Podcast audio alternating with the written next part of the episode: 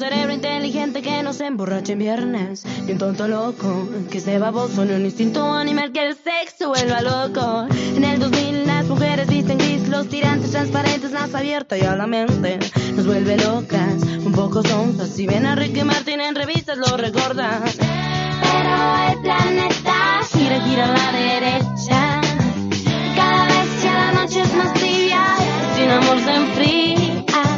No tengo nombre ni a Gael García, me siento tan vacía. A ver, a ver, ¿qué pasa en el siguiente día?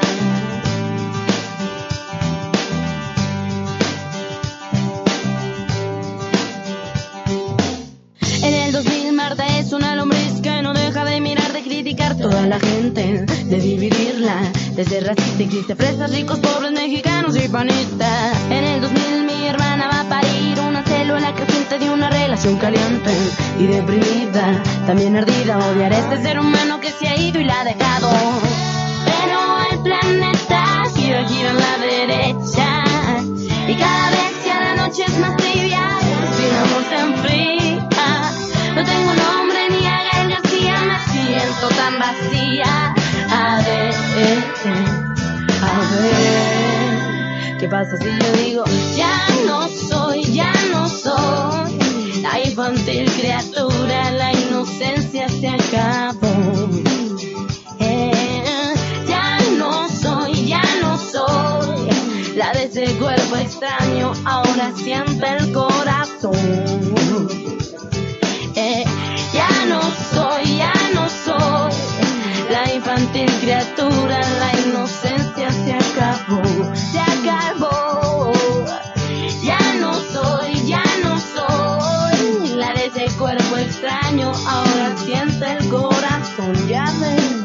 que pasa en el siguiente día. ¿Qué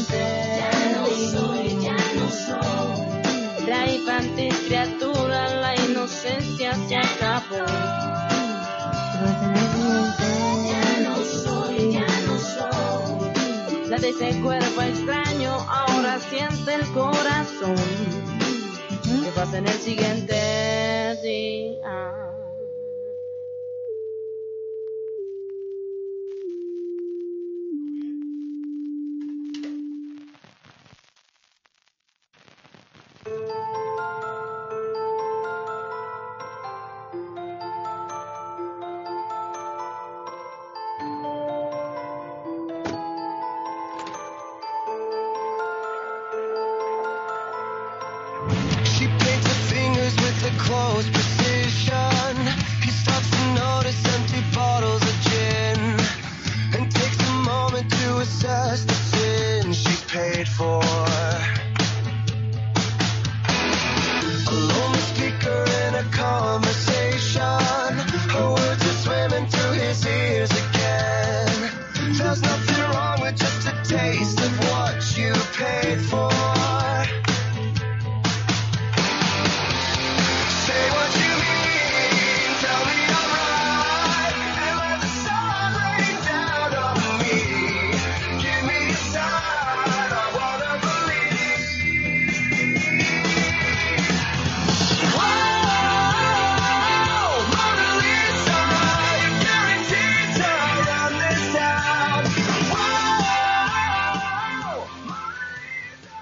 Bueno, tuvimos un preludio largo con la canción de inicio porque Melania me pidió que por favor escucháramos eh, decir Mona Lisa. Sí, y porque nada, es lo que nos trae y nos reúne el día de hoy.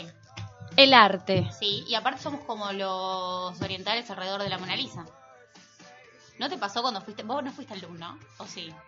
No, perdón, fui a París, pero no fui al. Bueno, después vamos a hablar acerca de esos tipos de consumo y por qué no consumiste el look. Porque no me Pero- bancaba a los chinos, básicamente. Estaba podrida de ver chinos y no quería ir a encerrarme con más chinos. Exactamente. Y algo que me llamó mucho la atención es acerca de cómo hay una horda de chinos alrededor de un cuadro tan diminuto. Pero bueno, es esto, la significación y qué es el arte.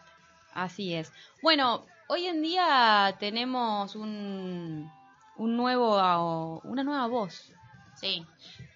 hoy el en la equilibrio, mesa. un, e- un equilibrio. Porque viste sonoro. que, claro, aparte me parece que es un poco de justicia histórica, porque siempre las mujeres eh, son la chica del clima, la chica del informativo, y nosotros dijimos, no vamos a traer una chica para eso. No, vamos a traer una barba bonita. Exactamente. Entonces, conver- reconvertimos, por así decirlo, hicimos un mashup con uno de nuestros columnistas y lo reconvertimos en el chico del informativo. Sí. Buenas noches, Julián Cop.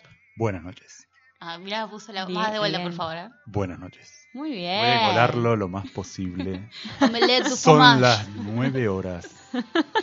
Omelette du fromage. No, bueno, no, se, se incorpora a esta mesa como la tercera voz eh, masculina porque también eso nos tratan de, ¿cómo sería? A ver, ¿Matriarcales? matriarcales. Sí, somos matriarcales. Es, es un matriarcado. eh. Sí. Esto es un matriarcado, entonces dijimos, bueno, vamos a traer un pibe para que no digan. ¿Viste cómo hacen los hombres con las mujeres? Oh, vamos a traer una chica acá a la mesa para que no digan que Claro, somos sí. machistas. Bueno, entonces dijimos lo mismo al revés. Claro, lo que encima le dijimos, vos sonreí, pero claro, es la radio, entonces no le podemos negar la voz a él. Se puede, o sea, podés sonreír con la voz. Se puede sonreír con la voz, Es pero... lo que te piden en los call centers, ¿no? Sí, es verdad. Hola, ¿cómo estás? ¿Te puedo ayudar? Es más, creo que una vez en una de, de- de las devoluciones que tuvimos, eh, sonrían más porque eso se le nota en la voz. O sea, yo digo, Claro. si nos vivimos riendo. Bueno, hoy estuvimos practicando en el taller de radioteatro que coordino justamente eso, ¿no? Por ejemplo, decir una frase, pero en, en el, en el tono de voz estar diciendo lo contrario. Por ejemplo, ay, cuánto te odio. ¿Me ¿Entendés? Como cosas así al revés y me divertí muchísimo y es un poco eso, ¿no? Acá mintamos, mintamos que estamos re bien, yo estoy muy del orto, pero voy a decir que estoy re bien. Así que buenas noches, ilusioneres, a quienes nos estén escuchando. Buena. estar acá. Hey, Hey, hey, hey. Bueno, como dijimos, hoy vamos a tener un programa dedicado a hablar un poco de arte. Bueno, Todo tipo de arte. Arte, Eh, arte, ¿qué es sí. el arte? en A realidad ver, no, nos a mí vamos me a gusta centrar... Ah, sí. me gusta, el bastante. arte. Bueno, nos estamos pisando. Eh, es un, me gusta el arte, me gusta la literatura, pero nos vamos a centrar en este especial en lo que son artes plásticas y visuales. Porque si tendremos que meter todo lo que es la arquitectura, la música, la literatura, nada. El cine. Sí, el cine. eh, ¿Cuánto tiempo estaríamos acá? No sé, una vida. Sí, por lo menos 24 horas. Claro. Bueno, la primera pregunta, ¿qué es el arte? ¿Quieren responderla o no?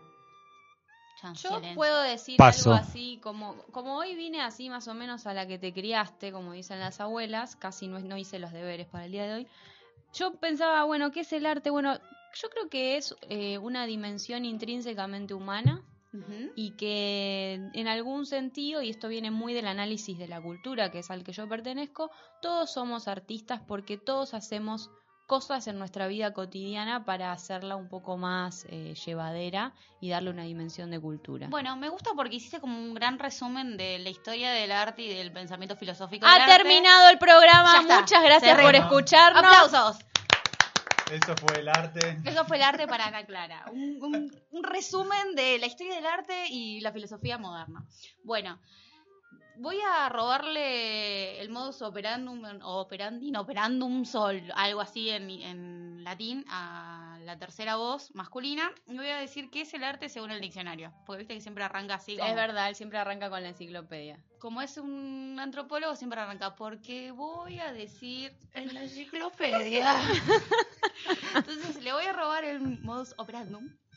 Y voy a decir que, bueno, arte es, bueno, es la actividad en la que el hombre recrea con una finalidad estética un aspecto de la realidad o un sentimiento en formas, en formas bellas, no me entiendo la letra encima, formas bellas, valiéndose de lo material, la imagen o el sonido. Bueno, entonces, ¿qué sería, qué sería el arte? Ahí tenemos un problema, porque dice de forma bella. Exactamente. ¿Y qué es la belleza? Bueno, Justamente. ¿Vieron esa frase que dice sobre gustos no hay nada escrito? No, no, si yo ya eh, canto PRI en esta, Bourdieu tiene un libro de mil páginas que lo pesé el otro día en la farmacia, lo llevé, un kilo cien pesa el libro, todo sobre el gusto. Bueno, eh, si hay algo que escribieron los filósofos en general es acerca de- del amor, la muerte y el- el gusto, la estética y la belleza.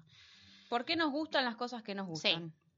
Y lo que podemos decir es que hasta el quiebre de lo que es el, mundo contemporáneo o la posmodernidad, la historia del arte gira en torno al concepto de belleza. Todo lo que es recrear de forma bella sentimientos, la realidad, pero siempre desde un concepto estético. Em, bueno, la, historia del arte o los momentos del arte se puede dividir como, la historia en general en antiguo, medieval, moderno, contemporáneo. Y dentro del contemporáneo se abre como esta nueva gama de lo que es el posmodernismo. Antiguo, todo lo que es eh, orientado a los griegos y los romanos. Moderno, Da Vinci, la Capilla Sixtina, Mucha escultura, ¿no? En el mucha antiguo. mucho con mucho estaba, estaba muy relacionado con lo que es el tema del- de las luces, de el pintar la realidad tal cual es.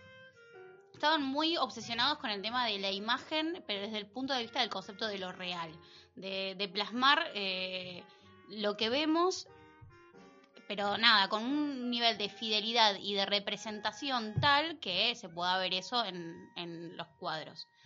Después llega lo que es eh, el quiebre con lo que es el contemporáneo y ahí se puede ver algo que en el que deja de ser como el, centro del, del ambiente artístico lo que son las clases altas y la burguesía como lleva la, la bandera, la posta de todo esto empieza a haber un cambio de lo que es el lenguaje estético. Se empieza a ver como si fuese una difusión o difumación, o no sabría cómo decirlo, de lo que es, eh, qué es lo que se representa.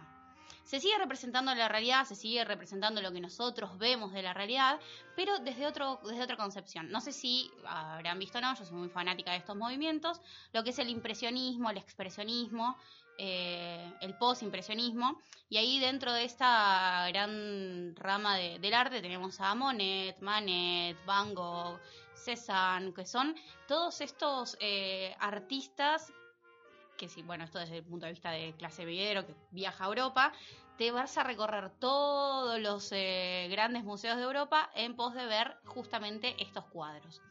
Porque son los primeros cuadros que también llegan como a captar el, consumo masivo de arte a nivel mundial. ¿Quién no vio las margaritas de, de Van Gogh?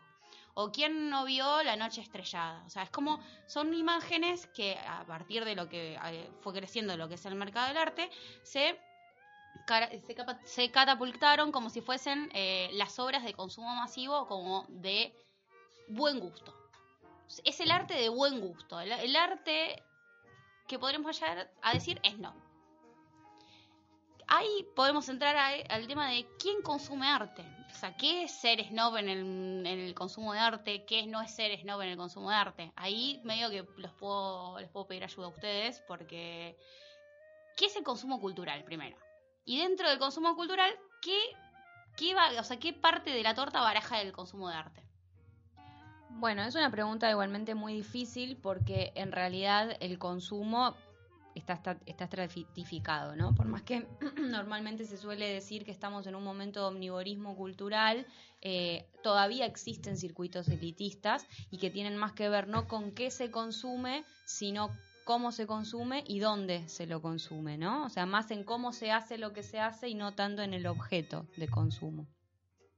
Entonces, en ese sentido, por ejemplo, una investigación, eh, como decíamos, de Bourdieu, te podría decir que los sectores populares consumen la copia, el sustitutivo en rebaja, que sería esto, ¿no? Ujú. Cómo ciertos autores, ciertos pintores, ciertas obras se, se vuelcan al consumo masivo en distintos objetos, no sé, el cuaderno con la foto de las margaritas o la taza con el cuadro de Picasso. Eh, y que en realidad eso es un sustitutivo en rebaja que, que- y que los, las- los sectores elitistas no consumirían eso. Ajá. Bueno, todas estas prácticas de consumo de- del arte, desde lo que son, como decís vos, las copias o algo que no está tan orientado al cuadro en sí, sino eh, la representación de ese cuadro, se da desde justamente eh, el, el ingreso de la burguesía al consumo y al eh, mecenaje de los nuevos artistas. Porque antes eran siempre como las grandes aristocracias quienes eh, bancaban el circuito de arte y, los museos. eh, y con la entrada de lo que es la burguesía al consumo de- del arte o al, o al financiamiento del arte, se empieza a ver también al arte como una especie de reproducción, pero también para generar ganancias no solamente el consumo del, del arte como una cuestión de, de tengo un cuadro porque es algo bello, sino de qué podemos hacer para poder ganar dinero con el arte. Claro, porque la burguesía básicamente le compra a la aristocracia el capital cultural Exacto. objetivado en objetos y después, como todo buen burgués, dice cómo puedo sacar una ganancia de esto. Exactamente. Bien. Entonces, bueno, se da como también un quiebre de lo que es eh, la manera en la que se consume arte.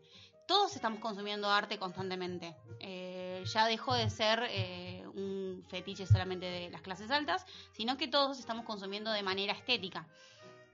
Y a través de la estética y por... eh, la moda es también una forma de arte. Pero bueno... eh, Y también se habla de que todos producimos, ¿no? Hasta este Sí. concepto que- en algún momento estuvo muy de moda de los prosumidores, ¿no? El consumidor que al mismo tiempo produce y el mashup y el collage, eh, esta cosa de, de la mezcla y de que, bueno, estamos todo el tiempo produciendo no solo arte, sino contenido, ¿no? En las redes, en las aplicaciones, en las plataformas. Bueno, y como estamos viviendo una estetización del mundo, eh, en, la cual, justamente estamos todo el tiempo consumiendo arte, se volvió cada vez más difusas las barreras de, establecer qué es el arte. Y ahí es donde también entra eh, lo que es eh, la interpretación y todo lo que es la posmodernidad del arte, que se hace un quiebre con lo que es el ready-made. Eh, todos, no sé, deben conocer lo que es la, fuente de, Duchamp, que es este migitorio que revolucionó en su momento todo lo que es el circuito de arte y a partir de ahí es todo puede ser una obra de arte, pero depende el contexto, que sea avalado por, eh, por el mundo del arte y qué interpretación se le da a esa obra. Porque no solamente tiene que ser algo material, sino todo el, el semblante, todo lo simbólico que hay a través de esa obra. Eh, todo lo que se puede entender por la obra todo lo que la obra nos dice. Bueno, pero también ahí lo que es, entra en discusión es cómo es que tenemos que interpretar el arte.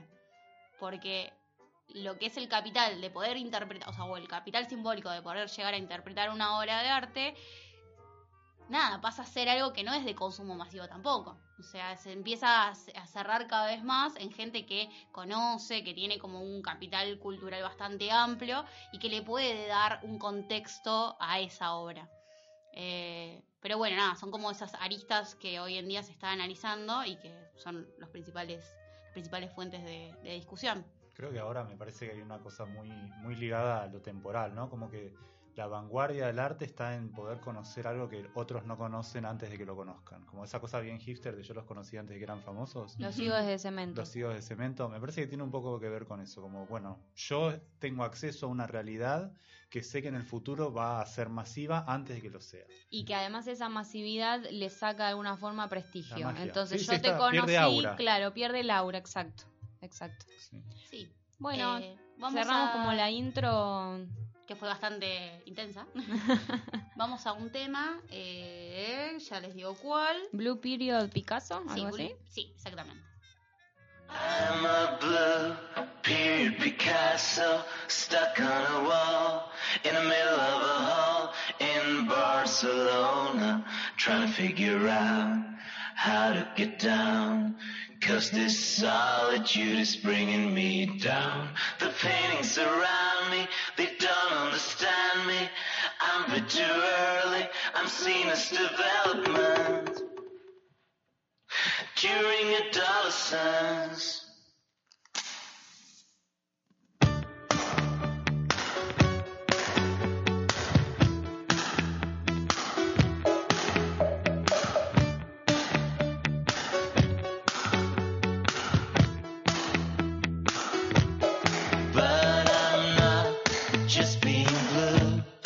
cause I form and shape and color too,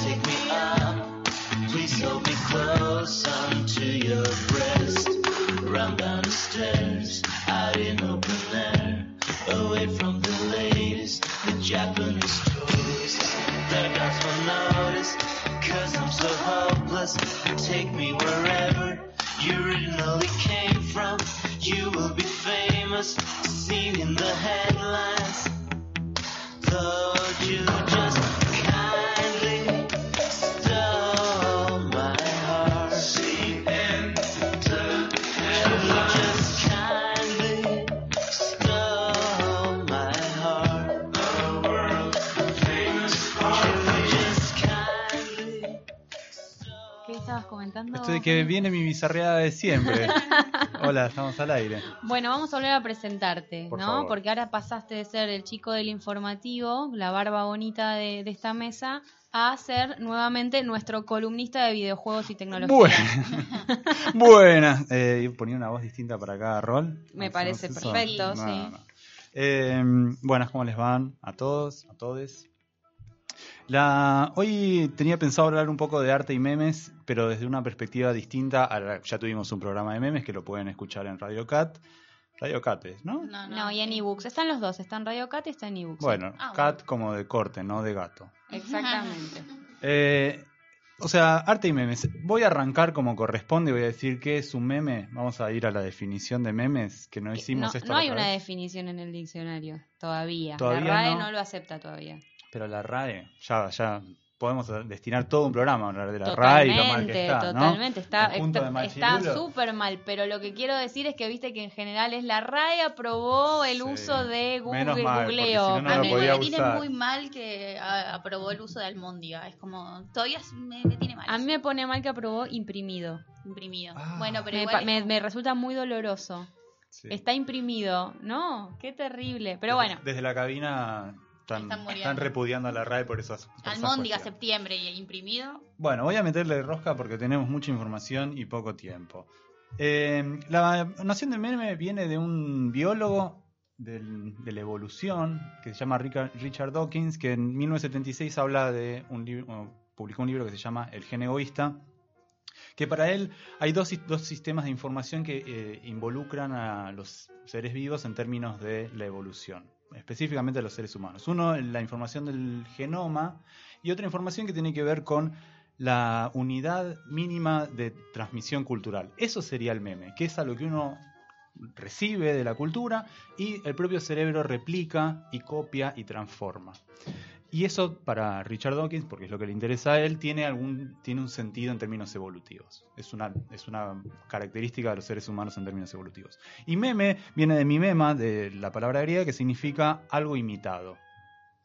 Y esta es una de las características principales de los memes. Estaba leyendo hoy un artículo de un señor que se llama Will Fulton, que hace un eh, acrónimo, es cuando uno hace una definición con la primera letra que traduce una palabra si lo lee en vertical. Eh, Sí. Sí, me parece que es acrónimo. Bueno, vamos a hacer que es un acrónimo. Y él habla de meme como compuesto de message, de mensaje, que tiene que haber un mensaje central, una idea transmisible. Evolución, que el meme no puede mantenerse estático, si no cambia, no es un meme. Eh, maleabilidad sería la posibilidad de ser transformado por otros, ser adoptado y transformado por otros. Y efecto, tiene que llegar a cierta popularidad, a cierto nivel de difusión. Tiene que ser esas, viral. esas cuatro letras dan meme y son las cuatro características que tendría que tener algo para ser un meme. Entonces, viene la tía Claudia y te dice, mira, hice esta imagen y te la muestra a vos. ¿Es realmente un meme? No, Claudia, no es un meme. Es un No, collage. Mabel, Todo bien, eso está muy El lindo, me típico divierte, collage me que uno hacía de chiquito, viste, que agarrabas anteojito y recortabas pedacitos y pegabas. ¿Por y qué qué de yo. chiquito? Yo lo sigo haciendo todavía. Bueno, eso es otro programa. Entonces, pensando esta cuestión de ir más allá de los memes tal como los entendemos hoy en día, quería pensar esta relación entre arte y memes, porque también es la idea directriz del programa, y encontré una cosa muy interesante. Hay una relación entre museos y memes de, de que viaja en dos sentidos. Una desde los museos y otra desde el público de los museos.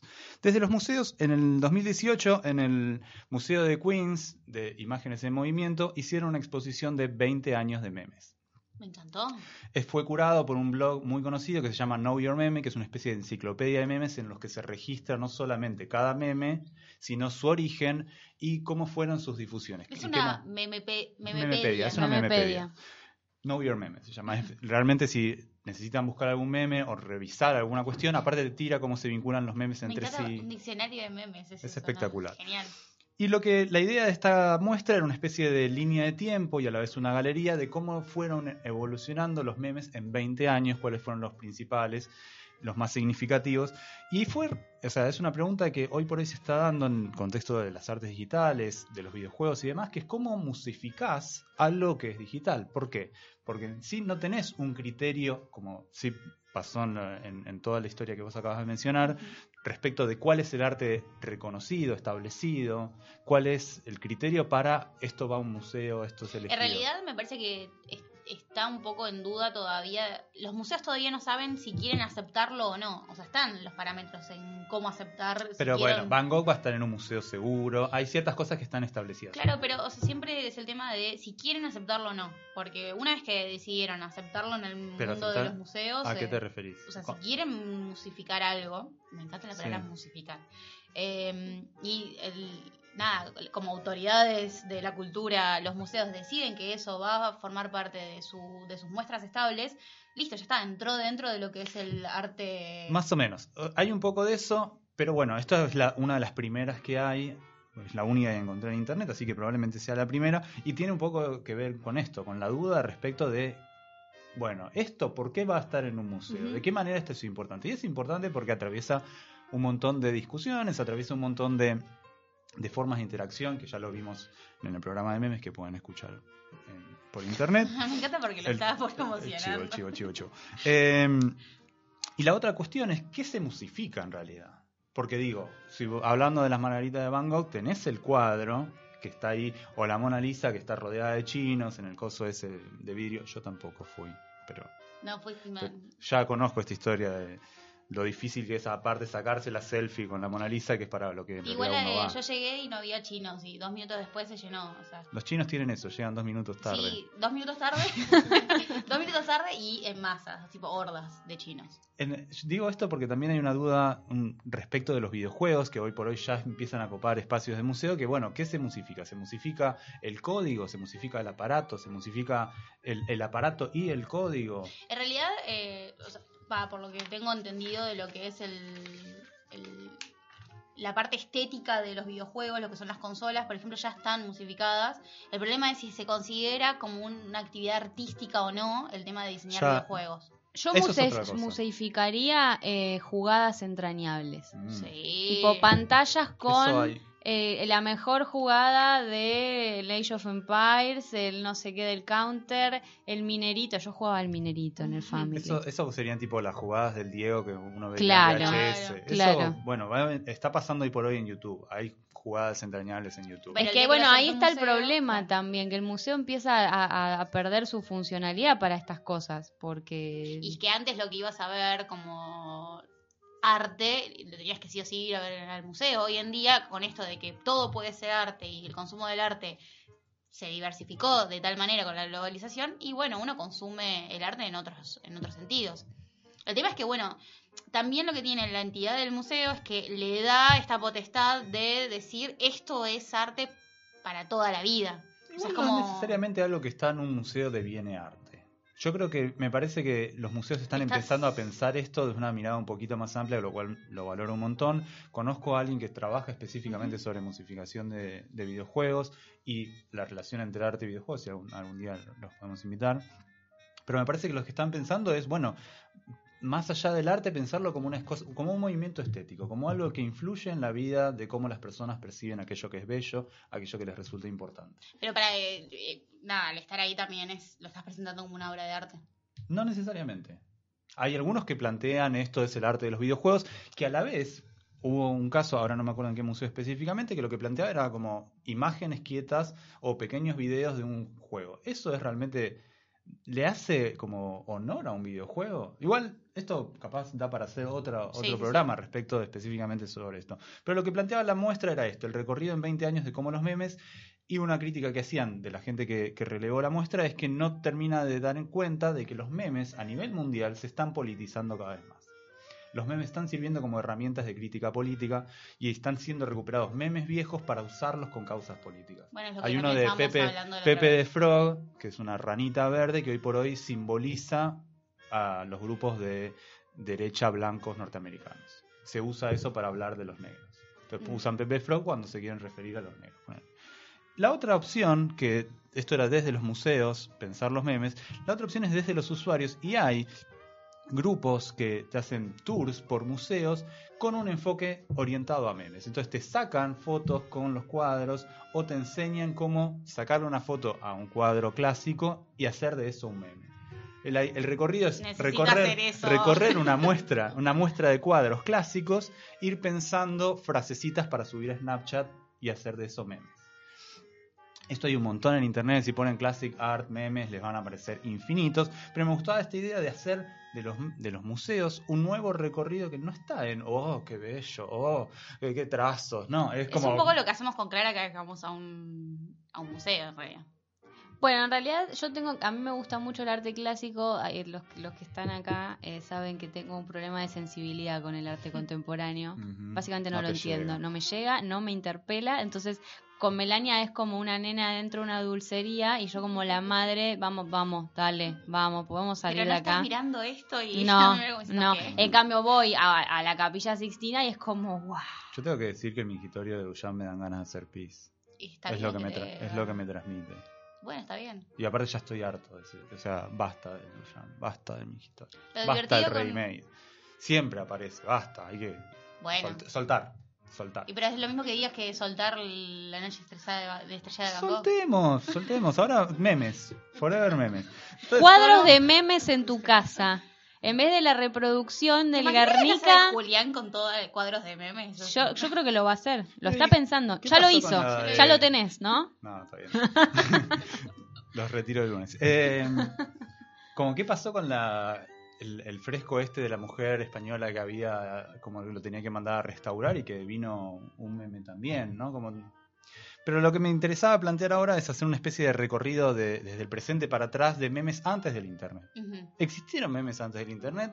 Porque claramente esto surgió y está asociado a la, la difusión a través de Internet, que lo que hizo fue explotar esta capacidad de transmisión de los memes. Entonces, voy a tirar unos ejemplos muy cortitos. En 1982, un señor que se llama Scott Fallman propuso un, un problema que estaba dándose cuenta de la comunicación, acerca de la comunicación por Internet, que es que había muchas comunicaciones, muchas charlas largas que daban lugar a males entendidos.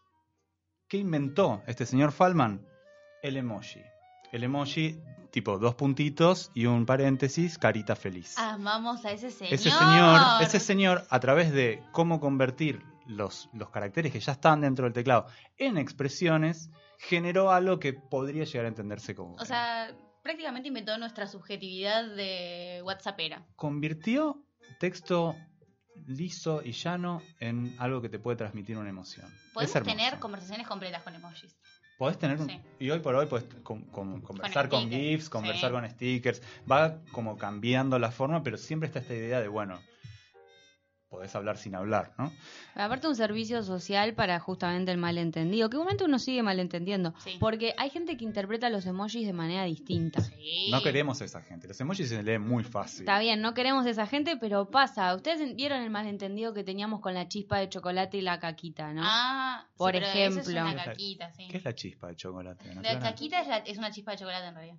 Claro. No, es una chispa de chocolate. Sí, salió Pero si no WhatsApp está- a aclarar Pero que... si no estaba en comida. Pero WhatsApp salió a aclarar, porque en ese momento todavía en las categorías no estaban. Ah. Y WhatsApp salió a aclarar que no era una caquita, por ejemplo. Y bueno, y con eso después la carita que tenés, que puede ser como de ironía, algunos la interpretan como enojo. Es un mundo Sí, difícil sí, sí. este. Sí. Desde Sí, que sí. hemos diversificado la cultura de masas y todos como que tenemos un montón de temas y conflictos y síntomas y el psicoanálisis, todo Yo se ha creo que vuelto viene muy desde complicado. Lutero y la idea de que uno puede interpretar cualquier cosa hasta la También, palabra sí, de Dios. Sí, ¿no? totalmente. A veces fue al tacho el sí, mundo. sí, sí. Eh, volvamos, vamos más para atrás, viajamos tipo. Eh, en 1960 y 1970 hubo un- una especie de. Hubo un boom por la novela de Tolkien y en Estados Unidos apareció. Para, para, para, de vuelta. Un boom por la novela de Tolkien. Sí. Y as- aparecieron una serie de grafitis, eh, stickers, de todo, que decía Frodo vive. Sí, Se volvió vive. un ícono de la cultura hippie en los años 60 o 70. Igual me encanta que Frodo sea una... Frodo vive. Es... Bueno, un disco en 1967, Long live to Frodo. etcétera, etcétera, etcétera. Kilroy. Vamos más atrás, ya estamos en la Primera Guerra. Eh, Kilroy es una cosa que estaba asociada a los militares, que es un señor con nariz grande que está colgado de un muro. Si yo les digo esto, van a decir de qué habla este señor, pero todos alguna vez vieron este dibujito. Sí, mostrarle a la cámara porque... Kilroy. Esto apareció en tanques, apareció un montón. Es más, hubo el- la Asociación de Tránsito Norteamericano en 1940 eh, hizo un concurso para ver quién efectivamente había inventado esto y de, tipo develar el misterio. Bueno, salieron un montón de gente a decir que lo habían inventado ellos. Capaz que Que fue no Gump, seguramente. Todavía no, sí, puede ser. Todavía no entendieron algo que nosotros tenemos muy en claro hoy por hoy, que los memes no tienen propiedad. No. Y vamos a volver sobre esto un poco más adelante. Dos cosas más, o tres cosas más, o cuatro cosas más, voy a meterle rosca, pues si no nos llegamos. El memento mori. ¿Qué- ¿Ibas a decir algo, Ana Clara? Sí, no, que con esto de que no tienen propiedad, el otro día en, en uno de los teóricos que da Pablo Alabarce sobre, sobre fútbol, estaba hablando de esta idea del cantito de fútbol, ¿no? Que también una de las características es que los cánticos de cancha no tienen una propiedad. Si toman una base rítmica de alguna canción Mm. y la letra se La compone ahí y todos la cantan. Una, letra, una buena canción se, sí o sí se tiene que convertir en canción de cancha, si no, no va a pasar a la posteridad. Bueno, pero lo que él comentaba es que con el Brasil Decime que se un par de argentinos la recontravieron y la registraron. ¿En serio? Entonces es como incluso hasta una traición, porque no, o sea, el ingenio popular no tiene autor. Claro. Y es esto que decías, ¿no? El meme no tiene autor, el cantito de cancha tampoco. Bueno, Sería ahora- terrible que alguien vaya y registre un meme. Claro. Eh, Memento Mori. No sé si ustedes conocían esto, yo lo aprendí a partir de, de hacer esta investigación. Vieron, es una frase en latín que significa recuerda que morirás. Y fue algo muy difundido durante la Edad Media y también desde antes también, aparentemente es, al ser una frase en latín ya los romanos lo usaban, tiene que ver con recordar que uno se va a morir, que la, vida es frágil y que por ende de alguna manera tiene que vivirla. Y esto aparecía eh, desde en, en órdenes religiosas en el 1600 que tenían, aparecía Memento Mori con una calaverita, pero a la vez aparece también en, Shakespeare, en el Falstaff de Shakespeare que habla y compara la, la cara de alguien como la cabeza de un muerto o un, momen- un momento mori. Entonces empieza a aparecer estas ideas de una idea que cobra fuerza y que aparece en distintos contextos que podría ser pensado como un meme. Tumbas que dicen memento mori. O sea, es como decir que no existían tanto la, la estampa, porque si no, remeras memento mori, ¿sabes qué? De plata. Igual me re gustó la frase, ¿eh? Es re linda, re linda. Más que Carpe Diem que ya me tiene Oh, podrida. Ah. Bueno, es el nuevo. Me re es el nuevo- Es el nuevo Carpe Diem, me Bueno, lo escuchaste acá en Ilusio. Eh, lo- Podríamos registrarlo. Ya, ya, vamos, Sí. más para, vamos más para atrás. ya. Gracias. Eh, hay un, hace poco se encontró en Londres un lápiz de Roma. ¿Por qué estás hablando de un lápiz, Julián? Porque el lápiz tenía escrito alrededor una frase que era con una especie de chiste, como el chiste ese de tipo, fui a tal lugar y lo único que te traje es este souvenir. Ay, paren, Me yo me muero. traje de Sudáfrica un, un lápiz que dice en Sudáfrica vi pingüinos. Perdón, Mira. o sea, en inglés, pero. Bueno, esto lo que me dice lápiz, es... perdón. ¿Ven? La cara O sea, de que esto está escrito en, o sea, tiene 2000 años, está escrito en latín y dice, vengo de la ciudad, te traje este regalo de bienvenida con una punta para que me puedas recordar, si lo permite la fortuna, voy a ser eh, capaz de darte, tipo, tan generosamente porque el camino es largo y mi bolsillo está vacío. Pará, es gigante lo que. Ah, para, pero es Está todo-. Está escrito en todos los lados de un lápiz, a lo largo. Y Nadie- dice esto. y Pero no es básicamente es como, te traje esta porquería porque no tengo plata. Es genial. Es me espectacular. encanta. Aparte, re poético, bien típico de la Edad Media. Que, todo- A que a mí me encanta, me encanta Sí. igual eso, ¿eh? O sea, Sí. siento que estamos perdiendo muchísimo. Yo me traje un lápiz que dice. Los diálogos burgueses de las novelas Ah. decimonónicas, o sea, es orgásmico y no entiendo qué nos pasa. Es Nosotros que lo decimos todo no- en emojis encima, Sí, como. Sí, por eso, es terrible. era todo el tiempo mandarse, mandarse mensajes, era todo el tiempo sexting sin hablar de sexo. Exactamente, sí. Divi- Divino. Eh. La barba bonita dice que no. ¿ah? Voy a, voy a ir a, los últimos, a las últimas cosas. En primer lugar, se puede pensar todo el, el folclore en cierta medida como la base de los memes. ¿Por qué? Porque el folclore tiene estas- algunas de las características que estábamos mencionando recién. Es anónimo, no se sabe muchas de las cosas del folclore, se pasan de boca en boca, tienen esta cuestión de que son apropiados, transformados y reproducidos. Entonces, los, los cuentos, las canciones folclóricas, los chistes, las anécdotas, todas esas cosas tienen esta base de lo, de lo meme, lo mémico. Lo, Pues, me- lo memístico. lo memístico. Entonces, y es, eh, hay gente que estudia cómo juegan los chicos y ven estas prácticas de memes de agarrar algo, cambiarle la letra, cambiarle la forma en la cual se usan los, los juegos de manos y la reproducción. Entonces, eso es su- sumamente interesante. Lo otro, y el último punto, ya nos estamos yendo como a las raíces de la humanidad, es Dios es un meme. Dibujar pitos. Llegamos a este punto. Dibujar pitos es algo que aparece en prácticamente todas las culturas. Voy a hacer una crítica, si Mm, me por lo favor, permitís, porque la, la historia del arte que vos planteaste hay que aclarar que es la historia del arte occidental. Lo dije. Yo no lo escuché. Ah, bueno, está bien. Pero, ¿por Es- qué? Es el arte Porque occidental. Si como no lo antropólogo, no pasó. Porque Ah, como antropólogo tengo que saltar y decir, che, bueno, sea, hay muchas, Julián. muchas, muchas culturas y en muchas, muchas, muchas culturas el dibujo de pitos es algo que aparece, no, no sé si como arquetipo, pero como una idea de subvertir, de hacer un, un chiste. Esto aparece en eh, grabados medievales, los romanos, los griegos, Igual eh, el, el arte antiguo, todo lo que es el descubrimiento de imágenes y lo que es el arte rupestre, se da sobre todo en, en, por ejemplo, en África, en Irak, no se da tanto en el mundo occidental. Eso Más es o menos. extraño. Más o menos. Hay una época que se llama el Paleolítico Superior, que va de los 40.000 a los la 10.000 de- años antes de, de- 10.000 años de antes del presente. ¡Ay! Antropólogo. en el que aparecen un montón de manifestaciones respecto de las, de las figuras humanas.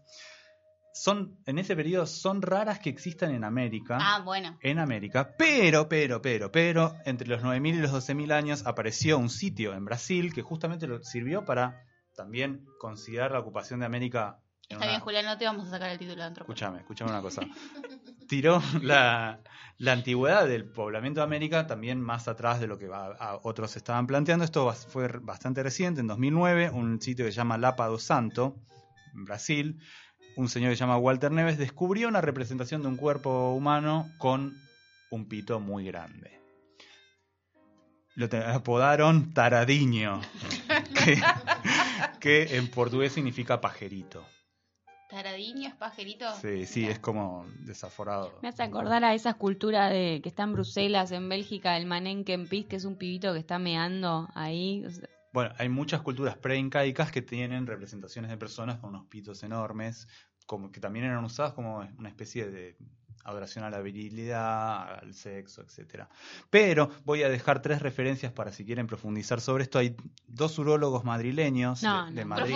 No, muy fuerte, muy fuerte. es Está muy fuerte. citando a dos urólogos. Esto- ya empezó estudio. hablando de que la cultura es analizada por un biólogo No, no, no, no. y terminamos con dos urólogos. No, y aparte profundizar con urólogos. O sea, como, ¿qué? No, señor. O sea, no, siento que me está hablando tipo de, de- del Papa Nicolau con eso, de Claramente. Profundizar era- con es el dos... mejor de los papas. bueno, estos eh, Ángulo y García 10 se llaman los urólogos. Tienen tres trabajos del 2006, 2009 y 2011 en el que analizan la diversidad y sentido de las representaciones masculinas fálicas paleolíticas de Europa Occidental. Ah, no, un poco más ¿Cómo nicho, no, ¿Cómo imposible. representan en la Europa paleolítica a los falos? La representación de los genitales en el arte paleolítico, etcétera, etcétera. Es súper interesante que alguien que desde la urología haya pensado en esto. No, para mí no es. eh, Me parece.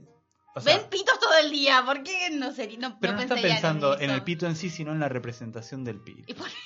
Me o parece sea, súper interesante. A mí me parece que Claro. dieron, dieron un salto cognitivo, ¿no? Porque un médico pensando en algo más allá de la medicina De o no de, de destripar, de hacer un diagnóstico, me parece que dieron un salto cognitivo hermoso. Me parece. Pero siguen viendo pitos por todos lados. No importa, Bueno, pero es lo están que- es hablando, lo lo están poniendo en otro contexto. Es, es espectacular. Bueno, eso. Así que, ¿cuáles, cuáles, ¿cuáles serían los memes más antiguos? Sí, los memes de pitos. Yo diría eso. Eh, bueno, el patriarcado El se pito va a como caer. meme. No, el Ahora, patriarcado para, se va a vos te caer. cuenta que trajimos al chico del clima y nos terminó hablando de pitos. Nos, falo- o sea, nos hizo falocéntrica toda la conversación prácticamente. Bueno, hay un frente caliente. Vamos a escuchar mejor a, a David Bowie con su canción Andy Warhol.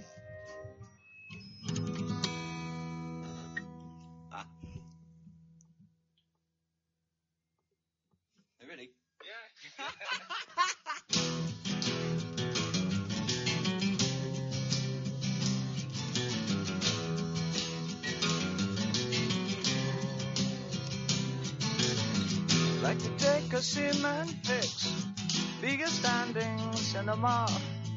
Dress my friends up just for show, see them as they really are.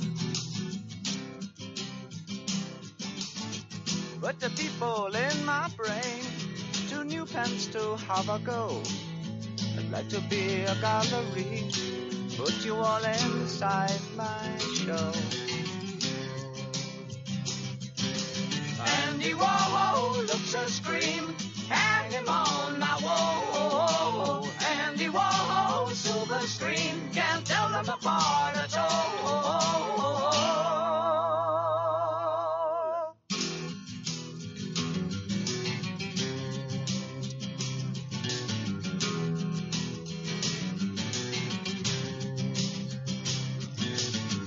Andy walking, Andy tired, Andy take a little snooze. Tie him up when he fast asleep, send him on a pleasant cruise. When you wake up on the sea, be sure to think of me and you. To think about paint and to think about glue, what a jolly boring thing to do.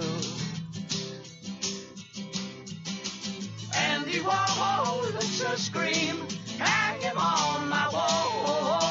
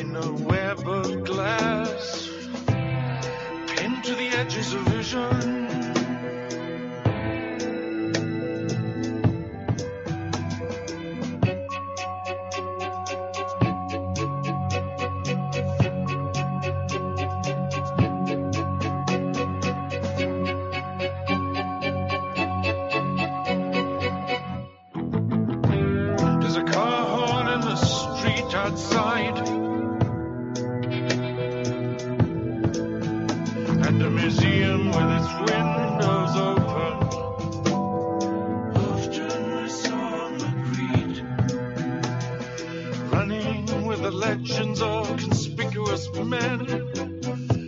And how often we forgot Magritte.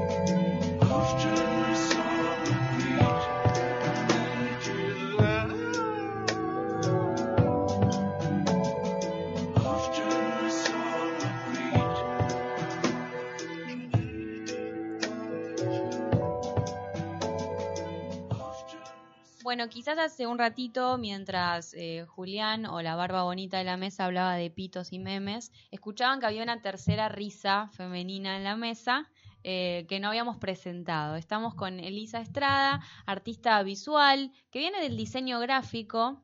Yo estuve ahí revisando un poquito la, la biografía de Elisa. Yo estudié un año en la, en la FADU, sí. Hola, ¿cómo están? Gracias por invitarme. Eh, sí, eh, yo estudié diseño gráfico hace millones de años, una FADU completamente diferente. Eh, y nada, en en algún momento, nada, empecé a, me excedió un poco el diseño, FADU, y me, nada, empecé a ir a talleres y, y como de un modo muy natural, eh, mientras trabajaba en diseño, empecé como a tener como una obsesión con un poco con lo que percibía en la ciudad y como venía de Santa Fe, eh, también como Buenos Aires era como el lugar esperado para mí en donde todo podía pasar, todo era posible, todo era como, nada, como una gran excitación para, para mi vida. Y hoy en día, ¿en, en qué cátedra sos docente? ¿En qué materia, digamos? Eh, y yo hace 25 años que doy clases en, en Longinotti, en una materia que es como troncal de diseño, morfología 1. Y este año empecé a dar clases, armamos la carrera de diseño en Ditela, así que bueno, estoy en los dos lugares. Don Ginotti, tengo amigas que estudiaron diseño y es como el nombre. El Morfo- y nombre. aparte es la que filtro total morfología. Eh, y sí, es una, es una cátedra. eh, Enrique da clases en. Va, tiene morfología, tiene tipografía, tiene un posgrado. Armó la carrera de diseño en Ditela. eh, es un tipo re interesante, muy inteligente. O sea, la verdad que es como clave para, para FADU, para estar ahí en la facultad, en la universidad. Para la gente que no sabe, o sea, yo, ¿qué sería exactamente morfología? Y es, eh, bueno, ahí fue un poco, mm, yo cuando me vine a vivir a Buenos Aires eh, quería estudiar comunicación social, quería estudiar... Menos mal que no lo hiciste, yo me recibí de eso y terminas como yo, no, vos No. sos divina, no, olvídate. Bueno, pero un poco tenía como muchas más ganas de hacer una carrera que tenía que ver con la comunicación y caí en, en En la FAD, pública. caí en la pública, pero me había anotado también en publicidad en El Salvador, me había anotado en la Priliano Porredón arte, o sea, estaba queriendo todo y al mismo tiempo eh, morfología es como la materia que complementa el diseño, que es como más clara, como la cuestión así como proyectual o comu- comunicacional. Y tipografía es una materia que tiene que ver con más con la tipografía, con el texto, como con la comunicación, que después deviene lo editorial. En morfología no ven igual todo el tema del armado de las formas, Sí. maquetas 3D. yo- Eh, en realidad morfología 1 es como la entrada al estudio de la forma y del color. Es Ah, como la ok, o definición. sea, es todo. Es todo, Sí. todo. Y al mismo tiempo, la cátedra de Enrique y el grupo docente que le armamos del trabajito al pibe, eh, en, en- en la mayoría de los que trabajamos, eh, todos tenemos como una inclinación donde el arte o lo visual, que no es radicalmente con, con el diseño, estamos como muy atravesados. Y bueno, yo eh, era buena alumna, o sea que tuve como bastantes invitaciones a, a ir a diseño o a ir a tal otra o qué sé yo y, y nada, fue en morfología. Y ahí al, al principio fue como bastante una pelea eh, entre el arte o la división entre el arte y el diseño. O sea, yo pedía permiso a los artistas, a la diseñadora, incursionar con el arte y después me di cuenta, eh, yo participé en una beca en el 2003 de Beca Cuitca y éramos casi todos gente que veníamos también de la música, del diseño, éramos muchos compañeros de FADU y, y a partir de ahí fue como se unió todo. Y ahora la carrera de diseño de Ditela no es diseño gráfico, sino que es diseño. Entonces es como es una... más amplia y tiene una rama Sí, más eh, artística. Sí, Sí, yo di una charla el otro año para un poco presentar la carrera y Igual la Ditela tiene este tiene este perfil que ha eh, sustentado varias de las vanguardias argentinas, como tiene un perfil bastante artístico también. eh, sí, sí, sí, pero mm, en este momento la carrera está armada como la carrera que me hubiese gustado a mí hacer hace 30 años atrás, que tenía que ver con un diseño integral, así como más Bauhaus. Ah, Eh, hermoso. Sí, re lindo, re lindo, re lindo. Eh, Bauhaus linda. sería, p- para, como Ah. para poner en, en órbita, eh, un Una escuela- es una escuela, Una de- escuela de- hiper importante en Alemania, después sí. de guerra, donde se unían el arte y la artesanía. sí. O sea, un poco era tra- me- fusionar eh, artistas con artesanos que tuviesen Sí. que ver con una producción, eh, nada, que tuviese que ver también inco- incorporar el diseño. Sí, y aparte lo que tenía de lindo es que incorporaba el diseño también desde lo cotidiano, desde el uso eh, de lo habitual, de, de- de- ya sea los muebles, eh, la imagen, El- el la, danza, color, la danza, era muy es como integral. llevarlo a lo cotidiano y salir un poco de esto de- de- del tan rococó Sí. de, de las grandes élites. Sí, sí, fue una locura. Sí. Y eso marcó, bueno, muchísimas de las escuelas de diseño y hoy estar como un punto volviendo a, a querer un armado así es como, está buenísimo. Fue, es una linda experiencia. Yo soy re uva, Fadu, de acá a la China, eh, y, me doy- y acepté porque no me quería perder ser como el primer, la primera Claro, semillita. pionera. Y ahora me doy cuenta que me encanta, o sea, me encanta dar clases. O sea, me lleves a donde sea. Sí, también está bueno también hacer como una revolución en, en lo que son los programas habituales y tan canónicos de, de las universidades, porque Sí, sí, sí. Aparte de ocupar espacios, eh, para mí antes es, viste, como una cuestión media prejuiciosa decir, yo acá no porque mm, prefiero con mi tiempo, con mi experiencia, con mis ganas, seguir enfrente, eh, educación, eh, universidad pública, como lo que yo ya sé, yo me siento como mi casa. Y me doy cuenta que nada, que en un punto, de nuevo lo, lo pienso y lo subrayo, eh, estos cuatro años fue al revés, es decir, los espacios me los ocupo. Sí. El lugar que hago, mi militancia tiene que ver con eso. sí, con sí, el- empezar a atravesar otros espacios y para también eh, Sí, poder llevar otra mirada no tan... sí, sí, Sí, totalmente. porque además si no nos volvemos así como guetos, ¿no? Sí. Eh, Sí, los que sí, pensamos sí. de una forma estamos todos en un lugar, los que estamos en la otra, bueno, nos, nos quedamos ahí muy muy fragmentados y está bueno esta, esta cosa del entrismo y la provocación también, Sí, ¿no? sí, sí. Aparte yo soy, eh, bueno, mis últimas muestras eh, tuvieron que ver con esa necesidad de estar como en la calle, eh, como necesitando como encontrarme con otros. Y eh, estuve como, yo te les contaba antes de, de empezar, que, que estoy como saliendo a la calle desde las manifestaciones, pero también así como una recolección de lo que hay en la calle. O sea, como que en un punto con lo que hay Cartoneando. Cartoneando. Pero cartoneando siempre medio como lo digo. En ningún momento fue decir, Argentina, crisis, cartoneros. Salgo con ellos. Tenía que ver con algo que surgió de estar recolectando lo que iba como quedando. Bueno, menos, eh, menos graña. sí. Sí. ok. Sí. Yo tengo Sí. mi, mi mamá que también es eh, profesora de dibujo y yo la considero una artista, aunque no está dentro del circuito. ¿Y ella cómo se considera? Ella no se considera una artista porque nada, ¿Por qué? dej- dejó mucho lo que es la carrera o, o- o la educación por la familia, Por todo. ustedes. Sí, por nosotras. Es tu Le culpa, Melania. Se dedicó al arte de Se ser dedicó. mamá. Es que es un artista en casa. No, no, y eh, lo que siempre me llamaba mucho la atención de ella es ir caminando por la calle y de golpe estar agarrando algo de, de- literal, o sea, de, no sé, de la basura. Sí. como, mamá, ¿qué estás agarrando? Y dos minutos después, o dos días después, hacer un mueble o, no sé, eh, literalmente para mí era arte, o sea, hacer algo de la basura. Sí. Y, y me, me pasó que me sentí muy interpelada por eso, de un día estar caminando, yendo a visitar a mi mamá, y eh, a dos cuadras de mi casa vi como si fuese esas cortinas eh, americanas de, de- de madera tiradas en el suelo.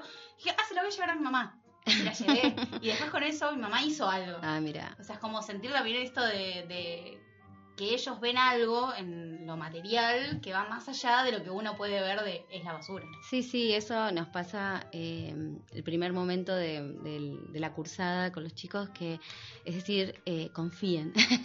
Una situación de que en un momento el ojo detecta lo que vos estás, nada, como tirando. En un punto yo siempre digo que eh, me interesa más despertar y que eso aparezca, tal vez no ese año, dentro de tres años y que esos pibes ya sean otros, con la mirada, ¿viste? Con O sea, lo que... cambiar el tema de, de- de cómo ver la materialidad Sí, también. sí, ¿no? Una más- sensibilidad. forma. Más allá de que en tres años se despierte, los aprobás igual. Obvio. Ah.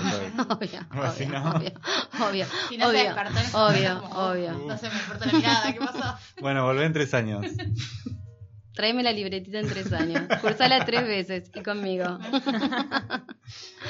Bueno, Elisa, eh, estaba justamente comentando de tus muestras y antes también de, de- de salir al aire comentabas, bueno, de caricia signif- significativa, de rescue. Eh, contanos un poco esto, cómo es que vos trabajás. También yo le decía a Melania, a mí me da la sensación de que así como el político se toma su, su profesión como un modo de vida que lo atraviesa constantemente, tiendo a entender que el artista también, por esto de que va caminando y no se puede escindir, ¿no? Encuentra algo, ve algo y todo el tiempo en la cabeza, quizás me decís, no, nada que ver, tengo un horario que me lo puse yo, me lo prefijé, o... Eh, no, sí, sí, me pasa totalmente eso. Supongo que debe pasarle como a, mu- a- a la gente que tiene como una pasión por algo. O sea, digo, como esa cosa Sí. de que no podés discernir ni poder separar. Sí, yo como economista pa- camino y veo gente que es nada, son números. ¿Te pasa? Eh, sí, sí, todo el tiempo. Como, señor, córrase usted es un número. A mí me, a mí me pasó eso de mm, nada, de poder unir diseño y arte en un momento. O sea, tal vez tenía que ver con un proceso mío de, de no sé, de maduración, de mí, no sé, de como de inseguridad o de algo que al revés confluyó. O sea, era como, ahora digo, ¿cómo no me pasó un ratito antes? O sea, era como una Pero bueno, era como, er- siempre estuvo latente lo mismo, ¿no? Como la política, la comunicación, el diseño, el arte. ¿Y la eras de consumir arte antes de...? Mira, en Santa Fe, eh, no, no, porque yo primero era como, siento como que los 18 años que viví en Santa Fe fueron 18 años que se me fueron, ¿no? Como, ¿qué pasó acá? Eh, no, era una, sí me acuerdo de, yo jugaba al tenis y me acuerdo que mi primer recuerdo así visual fue eh, estar... eh, estar como dibujando las marcas de, de tenis. O sea, como el Les, Le Copa Sportif. O sea, había como una locurita. Mis hermanas eran re caretonas y se vestían divinas y yo, ¿entendés? Viendo marcas, marcas, marcas, pero no desde el consumo, sino desde lo estético. Claro. Y eh, era muy católica, o sea, colegio así católico, eh, monjas, y quería ser santa. Y después, a los automáticamente, primer año, estudiar teología con gente horrible del colegio, o sea, cosas así, tipo radicales. Me puse a militar en política muy chiquita. ¿Cómo se vuelve una santa? ¿Puede- No, fue un problema, fue un Ah. problema. fue un ¿Cómo se vuelve un Porque es como de las pocas, muy, de las pocas cosas que uno no tiene una carrera. No, no, clara, pero ¿no? yo quería ser santa. O sea, yo dos años no me senté en un colectivo. Era todo por amor a Dios. ¿Entendés? Era una taradez absoluta. ¿Cómo se vincula? Ahí podemos cortar. No sentarse con el colectivo. ¿Cómo se, cómo se. Vincula el colectivo Claro, era tipo, cualquier persona tenía más problemas que yo, entonces se tenía que sentar. Cualquier persona Ah. eh, tenía, eh, ma- estaba más apurada, entonces yo me tenía. Claro. había- Ah, o la- sea, la idea- una la idea- loquita, una loquita. La- el Loquita. sacrificio. Claro. Sí, como trabajo, apostolar. Qué bien que saliste de eso. Dios, Dios. Dios. Bien, no Dios. Pero bueno, el, el mayor referente, que uno de los grandes referentes que yo tengo de visuales es una monja que se llama eh, Sister Corita, que es una monja eh, de Estados Unidos pop de los, cincu- de los 50, 60, que me da un poco de, o sea, ve- a nivel estético es la cosa más hermosa, o sea, realmente entendés como un significado de alabar a Dios, a alguien superior, el amor, pero bueno, es monja, o sea, ¿cómo puede ser? Yo con- encontré un libro de ella en Barcelona, aún eh, era, un- era el marido de una amiga, muy erudito, muy sibarita, muy editado y tenía unos libros de ella, que los libros de ella son una bomba, porque aparte hacía serigrafía y hacía como los salmos, hacía como, hacía manifestaciones con los, no sé, con los salmos y con, con frases que tenían que evocar al amor a Dios. Y ella, ¿entendés? Lo que hacía era recortar las revistas re de moda de los 60, así, Jasper, eh, Bazar, no sé, Sí, sí. todo lo más. Y sobre eso hablaba, armaba yablones y, eh, y se hacía serigrafías. Ah, Entonces. Está difícil aparte. Pero aparte, qué Pero armó proceso, un ¿no? Como grupo. es una especie de collage que da lugar a una sí, serigrafía. sí, sí, pero no sabes lo que es. Y aparte los libros de ella, porque tienen que dar cuenta de eh, la serigrafía, o sea, las tintas, son una bomba, o sea, es la cosa más bella. Me encanta igual el rumbo de este programa. Terminamos hablando de pitos y ahora de Dios. Es como... Y bueno, Que están ahí nomás. ahí, es, es, es un... Dios es hombre, Melania. Claro, es verdad, tiene pito. Tiene Bueno, pito. pero Sister Corita es Mina. Es verdad. Es verdad. Ok. Ella- O no, capaz tiene- es Kinder. Bueno, no sabemos. No sé, no Pero por sé. lo menos tiene, eh, porque es mujer, tiene ese gusto estético, seguramente. sí, Perdón, capaz, Hay que, sorry. hay que robarnos Me el... parece muy bien. Pero bueno, eh, fue, no sé cómo llegué a Sister Corita, pero es un gran referente eh, como mío que tiene que ver, que no lo puedo decir tanto porque me da como un poco de, de vergüenza, de que, no, es Es como como, consumo vergonzante. es como una, es como una joda, ¿entendés? Porque me, o sea, me lo volvió a presentar la vida, ¿entendés? Claro. O sea, algo que yo quise ser más buena de lo que después fui.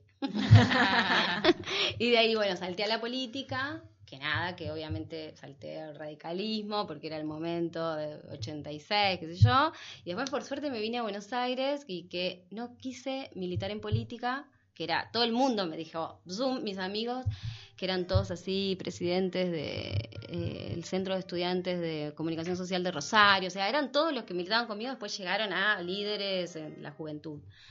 Y yo estudié diseño y era una vergüenza, ¿entendés? Porque estaba estudiando una carrera del orto, perdón.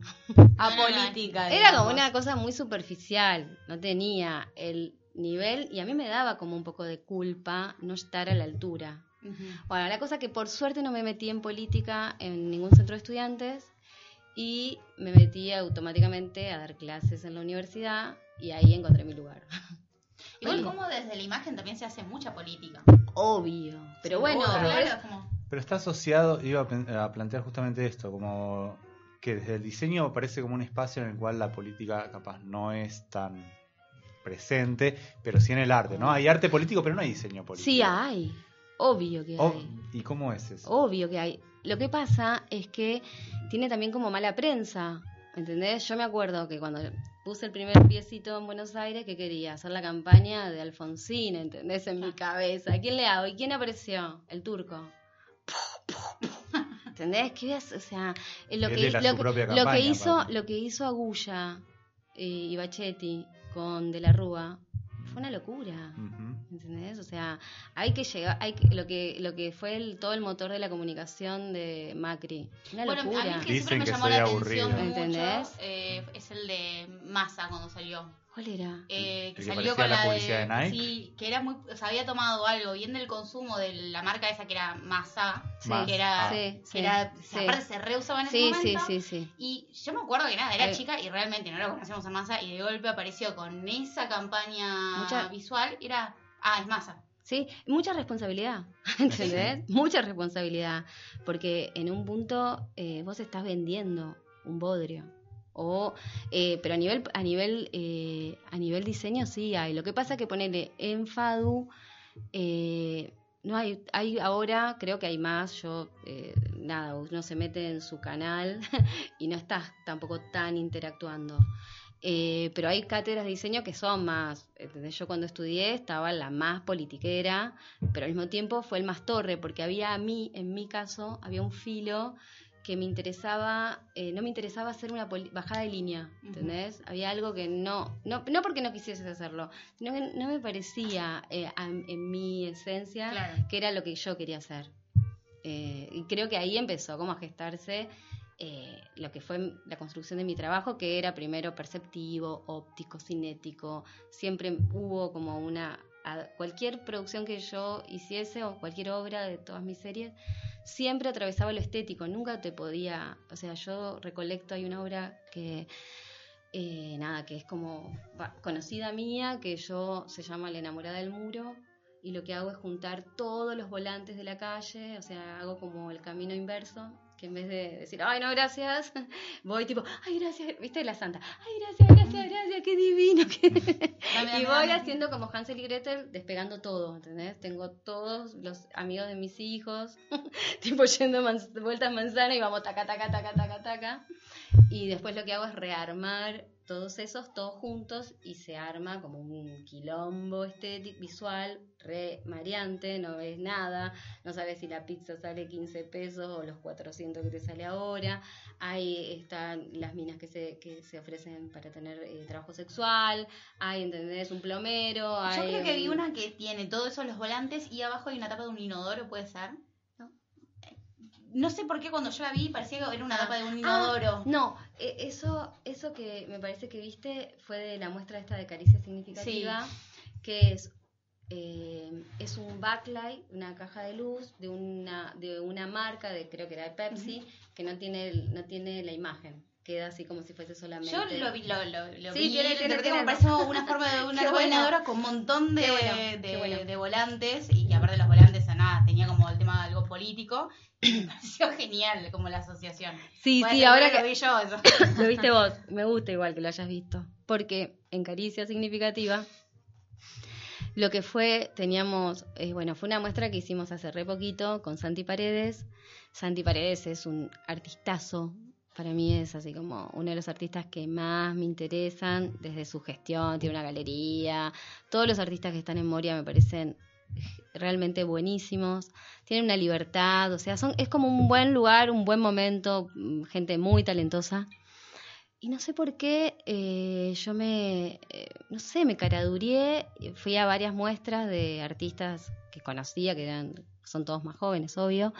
Y un día eh, fui a comprarle, bueno, él tiene una obra también como suelta, esa cosa de lo que hablaban al principio, principio, que tiene que ver con algo que tiene que ver con el arte, que pasa a ser posible para el público, ¿no? Santi vas, ves un pañuelo, sale Santi, espero no equivocarme, pero sale 1.400 pesos, digo, y está llevándote un paredes que es una bomba, no hay mucha diferencia entre después lo que él cuelga con ese pañuelo, en realidad es... Sí, pero es lo que le da el, el nombre del artista, el lugar donde está. Sí, pero digo, él lo que hace, tiene un trabajo, él tiene una liviandad con eso, es un artista contemporáneo que se da todo la libertad de soltar su trabajo, ¿entendés? O sea, porque el, un Santi Paredes podría salir en otro lugar a cuatro cuadras eh, tres mil dólares, porque es joven, pero si sale, si tuviese un poco de años más, podría salir siete mil dólares. Tal vez no vendería nada en un año, pero digo, eh, tiene que ver con, Sí. ¿no? Y Con hay eso. todo un estereotipo también de esto que hablábamos, que yo siempre hago el chiste, no tengo sensibilidad con el arte contemporáneo. Es- como que ya casi son roles que tenemos sí, con, sí, con sí, Melania sí, Yo soy la que ve las tapas de inodoro. Sí. Claro, y yo soy la que... Y que te gustan, porque Me o capaz- encanta, sí. Claro, claro. Pero digo, hay todo un estereotipo y no sé si, si viste la película esta, mi obra maestra. Sí. Digo, ¿qué hay de cierto en ese estereotipo? Eh, ¿Cuál sería el estereotipo? Yo no la vi. No... El estereotipo de, La del arte del snob, de esta cosa frívola, lejana, ¿no? Cara, carísima. Ah. Es que son como, eh, son como construcciones de todo, o sea, de como, no sé, como, es como, es como imperfecto, todo es imperfecto, y el arte también. Lo que pasa que a mí me, yo hablo de mí, o sea, después hay 150 situaciones diferentes y personas y, y modos, pero yo cuando estudié diseño era algo que me salvaba de no necesitar del arte como eso. ¿Entendés? O sea, Claro. eh, estudié- trabajaba en diseño, entonces podía cobrar algo que me parecía que el arte no se cobraba, ¿entendés? Y también tenía que ver con tiempos. eh, yo hice una muestra en el San Martín, eh, esto fue 99, eh, que fue un ciclo que curó Laura Bat, que es una artista que le hizo a Pablo Suárez, a Lucio Dor, eh, a mí, al... Ay, ¿A quién más? A Jane Brody. Bueno, éramos, éramos fueron cinco muestrazas. Yo entré, ¿viste? Eh, y mi muestra era muy buena. Eh, las cinco eran geniales, pero había gente grosísima. Sí. Y, y yo no pude sostener esa obra que había hecho a esa edad porque me parecía que todavía no, no era mi obra. era casi un homenaje a algo, ¿entendés? Porque uno se da cuenta cuando eh, a la tercera vez que había ido lo de Diana Eisenberg, a mi taller donde había empezado eh, yo a ir a, a ver qué pasaba, eh, ya había salido algo, ¿entendés? Había hecho unas impresiones porque trabajaba 12 horas en una agencia, entonces cuando no había trabajo, jugaba digitalmente y, y yo era una de las artistas digitales en dos horas. Claro. eh, que detesté porque había algo que me, me seguía alejando con lo que yo quería, que era una sensibilidad. Estudié arte en taller de Pablo Siquier, que fue, fue mi marido, eh, y me echó.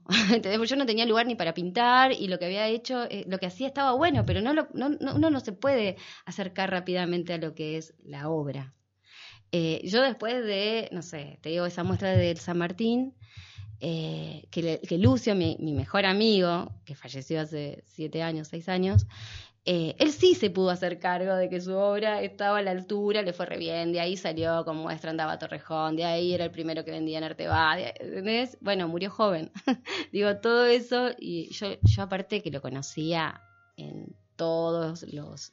Y ahí se Perdón. puede, puede ser que haya algo de género también, porque. Siempre. Claro, porque si vos me decís que él No, no, pero pudo en- salir en de esa muestra como no. al mejor parado. Eh, sí y no. El género es algo que sí, en el arte ni te explico. Porque siempre pasa esto que hombres. explícanos, muy- por favor, también. Y sí, porque los espacios, primero que es muy, eh, muy difícil que llegar en el arte. Que es llegar y que después es seguir estando, porque po- hay muchos artistas jóvenes que eh, pasan por beca queer, o sea, hay como paso uno, paso dos, paso tres, paso cuatro. Hay un camino más o menos Sí, establecido de sí, cuán- entras en un buen taller con maestros copadísimos o haces una escuela y una. Hace unos años no era tan interesante, después hubo cátedras, que tal cosa, después hubo eh, fondos nacionales, después hubo artistas maestros que se fueron a provincias, lo que pasó en Tucumán fue una locura. Sí. O sea, hay como momentos, viste, como, como, como cosas que suceden y que eso te dan semilleros de... ¿no? Y mm, es un taller, es una clínica, es una beca, es un premio una galería. Truc, llegó acá. ¿Qué hacemos con eso? Claro. Hay gente que tiene 30 ¿Hay vida después de la galería? ¡Ay, vida! Y después todos damos clases, todos nos rompemos el orti haciendo tal cosa, todo. Y las mujeres, por suerte estamos en estos años, eh, nosotras proponemos. eh, Pero es- se da un- como esto de la estandarización eh, que se pasa en todas las carreras, o sea, se está dando en el arte entonces, Sí. o se da en el arte sí, también. obvio. Porque uno tiene como esto de, de- del artista que vive fuera del circuito, de, su- de fuera del, círculo, del es- sistema, y realmente no se da, o sea, es como... Yo creo que. Está más atravesado por el tema de, del, de quién invierte, del capitalismo. de un mercado, de en un, país- eh, de un- en un país donde ya todos vivimos en el mismo y sabemos cómo Pero es- creo que es a nivel global, o sea, es como, Sí. es, es un... Sí, pero el mundo del arte es como, es pero el, mercado, del Pero arte. el mercado acá no existe, es re pequeño, se conoce todo el mundo, tienen cuatro personas tu obra y ya está. Claro. Y aparte después, no sé, a mí me pasa que tengo, eh, nada, como vengo del diseño, me gustan mucho las redes. No me doy ni cuenta, pero digo, hay algo como uno empieza a postear, decir tal cosa, es como tu, tu diario de imagen. Sí. O sea, a mí, yo, no sé, me encanta. ¿Usás Y- actualmente las redes para promocionar tu, no- tu obra? o- En realidad es como un diario, o sea, a mí algo que me gusta, o sea, pongo hijo, planta, facultad, hijo, planta, facultad, un Sí, viaje. igual yo- Hijo, planta, facultad, hijo, planta, facultad, hasta que viene el viaje. Está, está inconscientemente curado encima tu, tu Instagram, porque te estuve chusmeando. Por mí. obviamente. Sí, está muy curado. Sí, o lo sea, ves tiene- bien. Sí, sí, sí, está Soy muy bien community curado. manager. ¿Cómo? Sí, que- sí, para los sí, que te no, quieren es verdad, los está muy las que lindo. te quieren seguir, ¿cómo Sí. es? Arroba. Eh, Lisa Estrada, con ese. Pero es Eh, seguime. Sí, con Sí. Es No vamos a arri- parar de tirar chivos. ¿Qué te pasa? Que vos sos la de marketing. Bueno, Pero no tiene un guion bajo. No sí, sí, sé. sí, es Arroba Elisa Elisa. guion bajo Estrada. Aparte, ponele Sí. eh, eh, Instagram y eh, una cuenta que tengo de Gmail, todo me los hace una íntima amiga mía. Ah, tenés manager. ¿no? Claro, Tercerizaste. No, no, pero esas cosas de que es un guion, nunca hubiese puesto un guion, eh, de- de- es muy gracioso eso. Yo creo que eso es un, un indicativo de que llegaste. Si tenés a alguien que te hace las redes. No, no, no, me dan un Gmail y porque ya quedé fuera, ¿entendés? A ver, es un meme.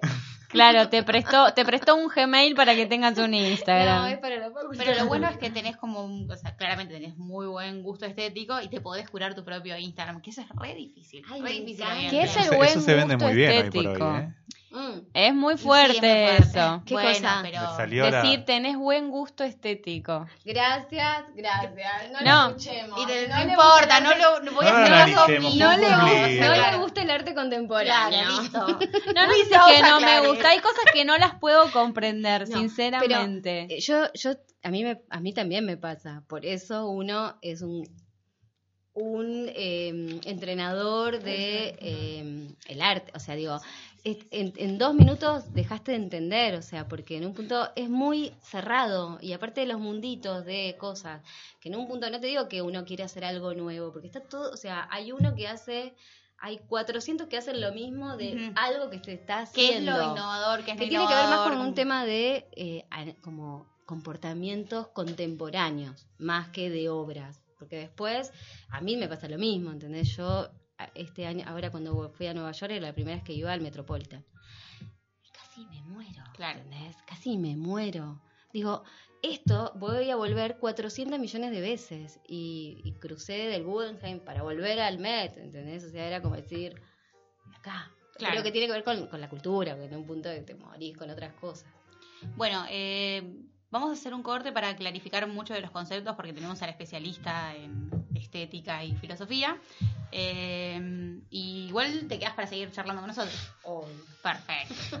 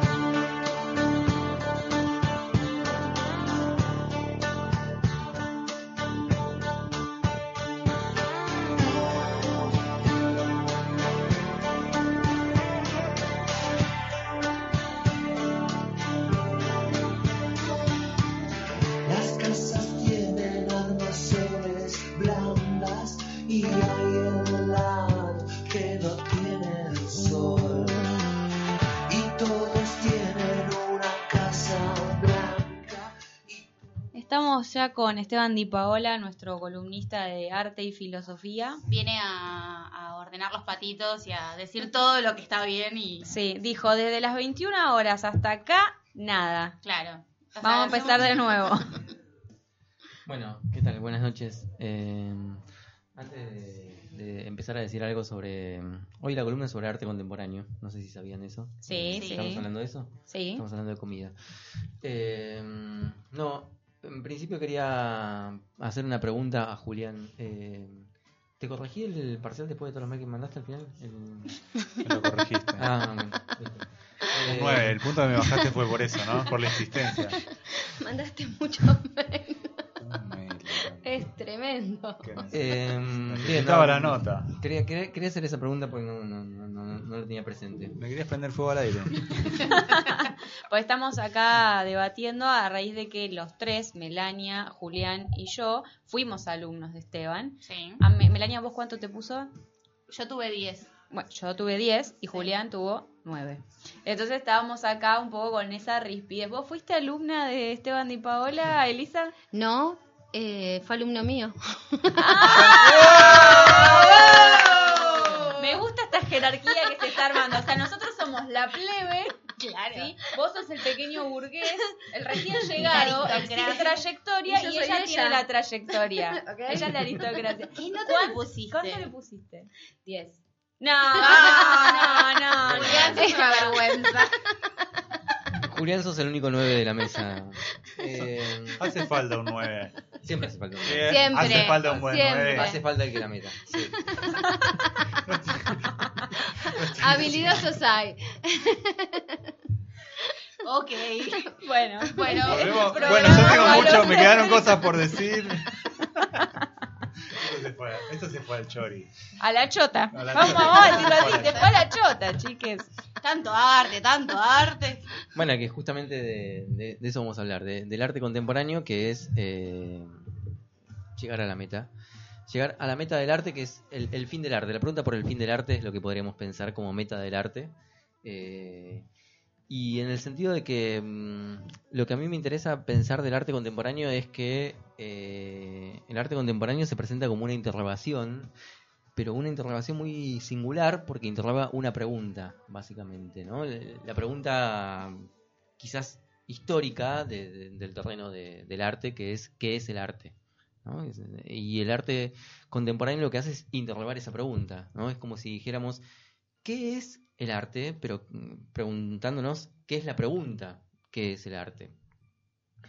Y entonces lo que viene a, a- proclamar o a promover el arte contemporáneo es si es necesaria esa pregunta sobre el arte, si es necesario preguntar qué es el arte, Eh, si tienes incluso sentido después de las vanguardias, si, si es una pregunta válida. Y entonces lo que viene a, indicarnos, a señalar el arte contemporáneo a partir de esa interrogación o a, promoverse, digamos, como, como espacio, como terreno, a partir justamente de interrogar una interrogación, interrogar una pregunta, viene a proclamar, digamos, la crisis de, en primer lugar, de la historia del arte. Si, si tiene sentido seguir hablando de una historia del arte, ¿no? uno, uno puede pensar también los programas de, de los estudios eh, de las universidades de artes, etcétera, ¿no? que todavía siguen insistiendo con cierto, cierta cuestión progresiva, eh, evolutiva de la historia del arte. Bueno, el arte contemporáneo viene a, a poner en crisis eso, si hay una historia del arte, que es poner en crisis la idea de representación, digamos, una de las cuestiones que, que más particularmente el arte contemporáneo, al menos desde lo que fue el siglo XX y de ahí en adelante, eh, digamos, con mayor proyección en el XXI, con el arte digital, etcétera, eh, es poner en crisis la idea de representación estética, digamos, si, si se puede seguir hablando de una representación en el territorio del arte, y junto a ello, la crisis definitiva, ¿no? Esto en- particularmente desde inicios del siglo XX, o con, con la ready-made en principio, después con el arte pop y de ahí en adelante, eh, de la mímesis, de la idea de mímesis, digamos, eso es lo que claramente ha entrado en crisis. Ahora bien, lo que habría que revisar es qué significa desde esta interrogación que, que- que que expone el arte contemporáneo, la interrogación a una pregunta, la pregunta sobre qué es el arte,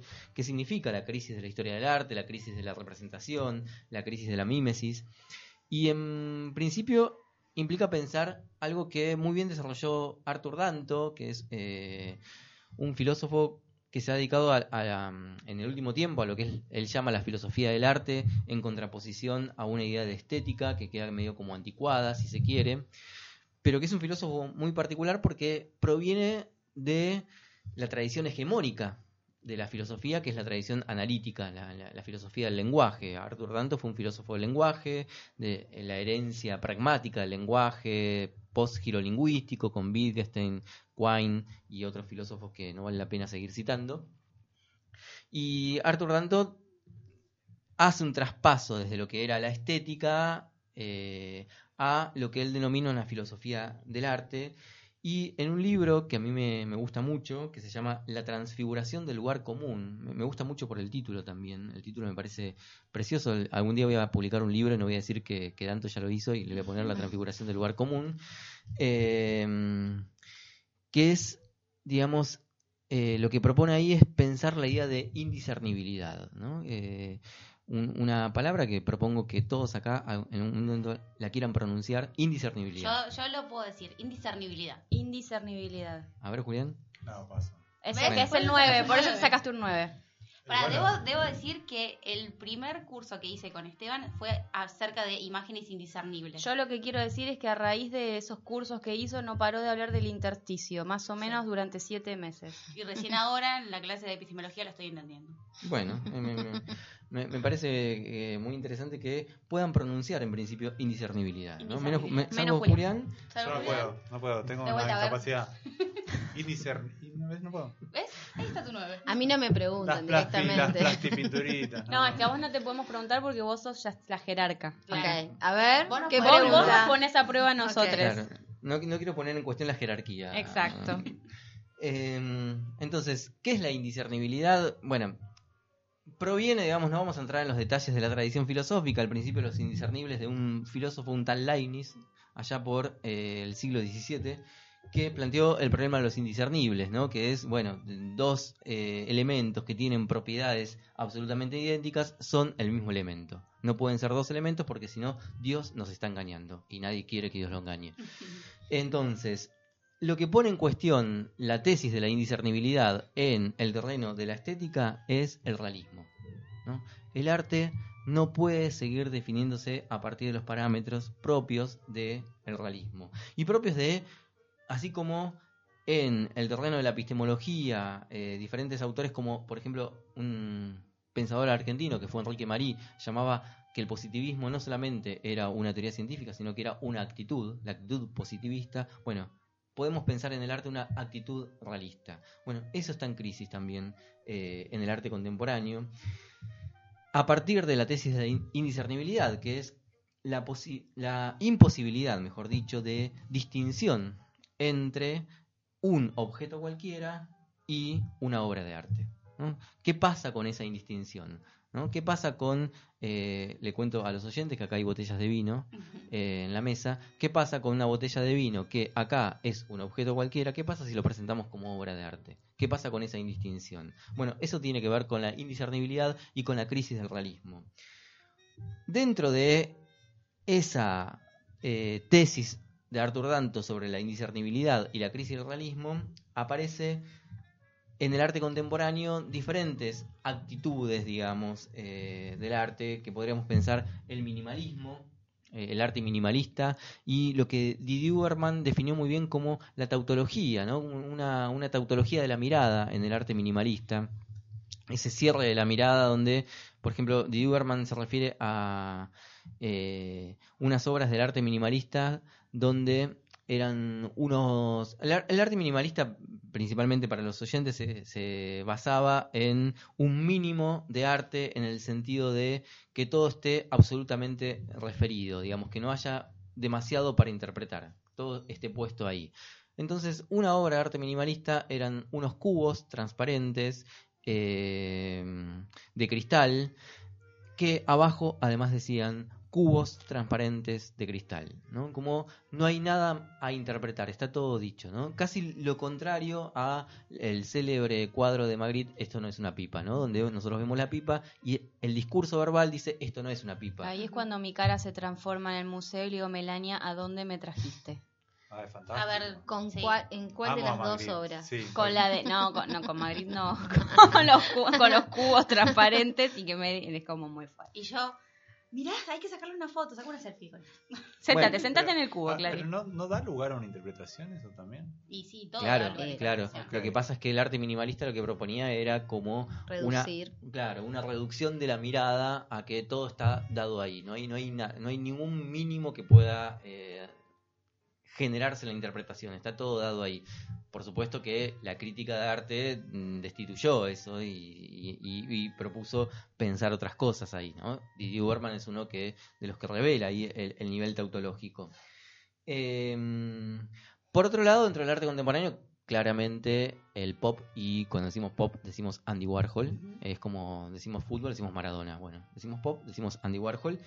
Y ya no la tautología, sino la serialización. ¿no? Eh, eh, y, y un proyecto que, que uno puede leer en Andy Warhol, que lo lee muy bien eh, Arthur Danto, de El Cruce primero, que eh, de esto Elisa sabe muchísimo más que cualquiera de nosotros, entre el diseño y el arte, ¿no? que, que ahí aparece con, con Andy Warhol, uno puede pensar en las brillo box, digamos, ¿no? Unas, eh, digamos, unas, para los oyentes, unas cajas de esponja para lavar vajilla, eh, que marca brillo, que Andy Warhol las utiliza como elemento, eh, como obra de arte, digamos, ¿no? Que era una caja que se vendía en un supermercado. Eh, en esa serialización que Warhol produce, lo que está en juego también es eh, pensar la crisis de la representación en el marco de lo que en ese momento todavía podíamos, es un término que hoy no, yo no adhiero tanto, pero en ese momento, en el momento de Andy Warhol, digo, podía pensarse como sociedad del espectáculo, eh, que eran las sociedades de consumo, ¿no? la espectacularización del consumo. Hoy no podríamos pensar eh, la sociedad en el sentido de la sociedad industrial como sociedad eh, una, una sociedad productiva, sino que no puede haber producción sin consumo. Sí. ¿no? Eh, Eso es la, la característica del capitalismo, al menos de los años 60, 70 en adelante, y Warhol lo eh, expresó, digamos, en el plano del arte. Eh, y dentro de las sociedades de consumo, algo que eh, escuché, digamos, cuando, cuando llegué al estudio, pero que Elisa estaba como de algún modo refiriendo, que es lo visual, digamos, ¿no? Cómo, cómo aparece lo visual en la sociedad de consumos y cómo se organiza eh, a partir de eso una cultura visual. ¿no? Creo que el arte contemporáneo solamente puede ser pensado, inserto en una cultura visual, ¿no? en una cultura de eh, lo que vemos nos mira, ¿no? como di- dice Didier Huberman en ese texto donde también pone en, eh, en crítica, vamos a decirlo así, a la tautología del arte minimalista. Entonces, finalmente, digamos, un poco para, para que podamos a partir de esto eh, tirar algunas ideas y, y debatir y empezar a pronunciar mejor indiscernibilidad. Eh, la pregunta sería si, digamos, en un mundo donde cualquier cosa puede ser obra de arte, si la pregunta es, digamos, en esto que el arte contemporáneo lo que hace es interrogar, interroga una pregunta, bueno, preguntarnos, ¿cualquier cosa puede ser obra de arte? ¿Cualquier cosa puede ser obra de arte? Bueno, la respuesta de Danto en la transfiguración del lugar común, y eso es lo interesante del libro de Danto, es que no. y Danto dice, en el mundo donde cualquier cosa puede ser obra de arte, lo particular es que no cualquier cosa puede ser obra de arte. Entonces lo que hace Danto es eh, plantear el revés de la pregunta. ¿Por qué en un mundo donde cualquier cosa puede ser obra de, obra de arte, hay cosas que no son obra de arte? No es que dice, bueno, ¿por qué todo puede ser obra de arte? Sino porque hay cosas que no lo son. Eh, Ese es el revés de la pregunta que plantea Danto. Eso me parece que es la particularidad del arte contemporáneo, eh, enseñar a interrogar el arte. ¿no? En la historia del arte, el arte era asimilado. ¿no? El arte contemporáneo, más allá después de si mm, eh, Clara eh, le gusta el arte contemporáneo eh, o no, o si a Melania está fascinada por el arte contemporáneo, lo que hay que pensar es que el arte contemporáneo señala una preocupación por la interrogación del arte, ¿no? Y por la interrogación de la pregunta sobre el arte. Y entonces ahí es donde tenemos que pensar la idea de fin del arte. ¿Hay un fin del arte? Bueno, Yo levanto la mano. Perfecto. Quiero ser respetuosa. Tiene la palabra. Por ¿Puedo, favor. ¿puedo decir algo? De sí, la claro. Yo, nada, porque estoy escuchando acá, yo siempre me jacto que voy como zoom, ¿me entendés? Como con una velocidad donde voy como absorbiendo, ¿no? No, me- no estoy tan... eh, no, no, no me paro. Nada, eso es algo como propio en mí y también creo como con, con, con las- con lo visual, ¿no? Como una situación de estar sobrevolando capas como de información, de estás adentro de, ¿no? De todo. Y, y muchas veces me preguntaba, porque yo soy fanática de las vanguardias del otro siglo, en donde digo, wow, claro. Tengo tatuado un Kandinsky. Bueno, ¿entendés? Claro que entonces para mí, ¿entendés? Eh, Alechinsky, eh, no, Alechinsky es el arte bruto que por excelencia que amo, digo, Prochenko, o sea, las vanguardias así, los rusos, el dadaísmo, el surrealismo, el constructivismo, eh, el cubismo, fueron como, nada, fueron como realmente los grandes cimbronazos, pero en algún punto donde todo los paradigmas cambiaron radicalmente y estaba todo estallando en un momento impresionante donde todo eran como nuevos cambios. Creo que el arte contemporáneo también uno lo eh, es contemporáneo con- contemporáneo cuando lo estás transitando, ¿no? Digo, eh, me imagino me imagino a mí, ¿entendés? En ese momento viviendo el arte contemporáneo que era vanguardia. Digo, que en ese momento hay también como una incapacidad, no por la incapacidad, sino por lo que uno está atravesado por eso, ¿no? Bueno, y también lo que se transforma, ¿no? Porque los que consumen eh, arte en general, me ha pasado nada de, de tener amigos, de, no sé, ver una... Felicito. Qué bueno que tengas amigos, Mel. Tengo amigos que consumen arte. ¿Es, ¿Es un gesto artístico tener amigos? Sí, tam- también. Eh, no, esto, por ejemplo, de ver una lata Campbell, ¿no? Eh, vas en el supermercado y asociación directa a una obra de arte con un nombre propio, Andy Warhol. Y esto de le saco una foto para subirla a mi Instagram. No es la obra de arte, pero lo que representa, porque hay algo que eso se convirtió en obra de arte gracias a un movimiento de vanguardia en su momento y lo que representa. O sea, es, va más allá de, de lo que es el diseño. Sí. O sea, toda la significación que hay a través de una lata de sopa. Sí, bueno, eh, lo que pienso es que eh, es muy difícil, o sea, ustedes tienen como una capacidad más como de análisis o de estudio. Bueno, no me mires así. Menos el 9. Menos el 9. Indiscernibilidad. Eh, pero creo que también tiene que ver con esa contemporaneidad de estar viviendo. O sea, yo me, me doy cuenta que, no sé, me pasa como lo que era eh, estar en el mismo lugar dando clases en una materia eh, hace 30 años y darla ahora en relación como a, las ima- a la imagen, a los movimientos, a las redes, a la tecnología, a internet, a los memes, a Macri, a todo. O sea, digo que es... eh, nada, a mí me, em, a mí me pone como muy alerta eh, esa situación de lo que, de lo que es eh, lo contemporáneo y cómo se acerca también al placer de, o sea, a mí me, me interesa a mí eh, que a vos te guste el arte contemporáneo porque hay algo que uno se pierde si no te, si no podés como entrarle. Y digo que en ese sentido eh, me pasa mucho con, mi, con los chicos en la facultad que más allá de que todo se ve desde acá, desde una pantalla, todo el acto de la experiencia eh, del estar frente a, eh, te atraviesa también como de, como de otro modo. Igual mezclé absolutamente todo, pero eh, me, me pasaba que cuando te estaba escuchando eran como un montón de, de- de preguntas y de cosas que, que está bueno cuando uno eh, está escuchando a alguien que se pregunta. ¿no? Que eso ya es como nada, es como un todo en este momento en donde uno atraviesa. Hablando de eso, yo tengo una pregunta. ¿Existen vanguardias en la actualidad o son solamente las vanguardias del pasado a las cuales se, hace referencia con la palabra vanguardia? Y yo creo que lo que vos hablabas de los videojuegos hoy y de cierta cosa de- o sea, lo que está sucediendo tiene que ver con algo eh, que es como nuevo, que tiene que ver con este Yo, tránsito. yo lo veo un poco así. Sí, yo también, eh. a mí me, me resulta que la palabra vanguardia apela solamente a cosas que ya Bueno, pasaron. lo que Como pasa que- toda vanguardia pasada fue mejor. Lo que pasa, ¿entendés? Que los cambios, para mí, capaz que estoy balbuceando cosas que no, no, no- no son muy eh, ciertas, Eh, todo cambio, todos estos cambios son tremendos. Yo siento que empecé a dar clases hace una hora y todo lo que sucedió con, con los chicos, con las personas que están ahí adentro, es, son, es como, es otro mundo. Y tiene que ver, ¿entendés? Con, yo miraba el libro de Madonna en los 90 como si fuese, ¿entendés?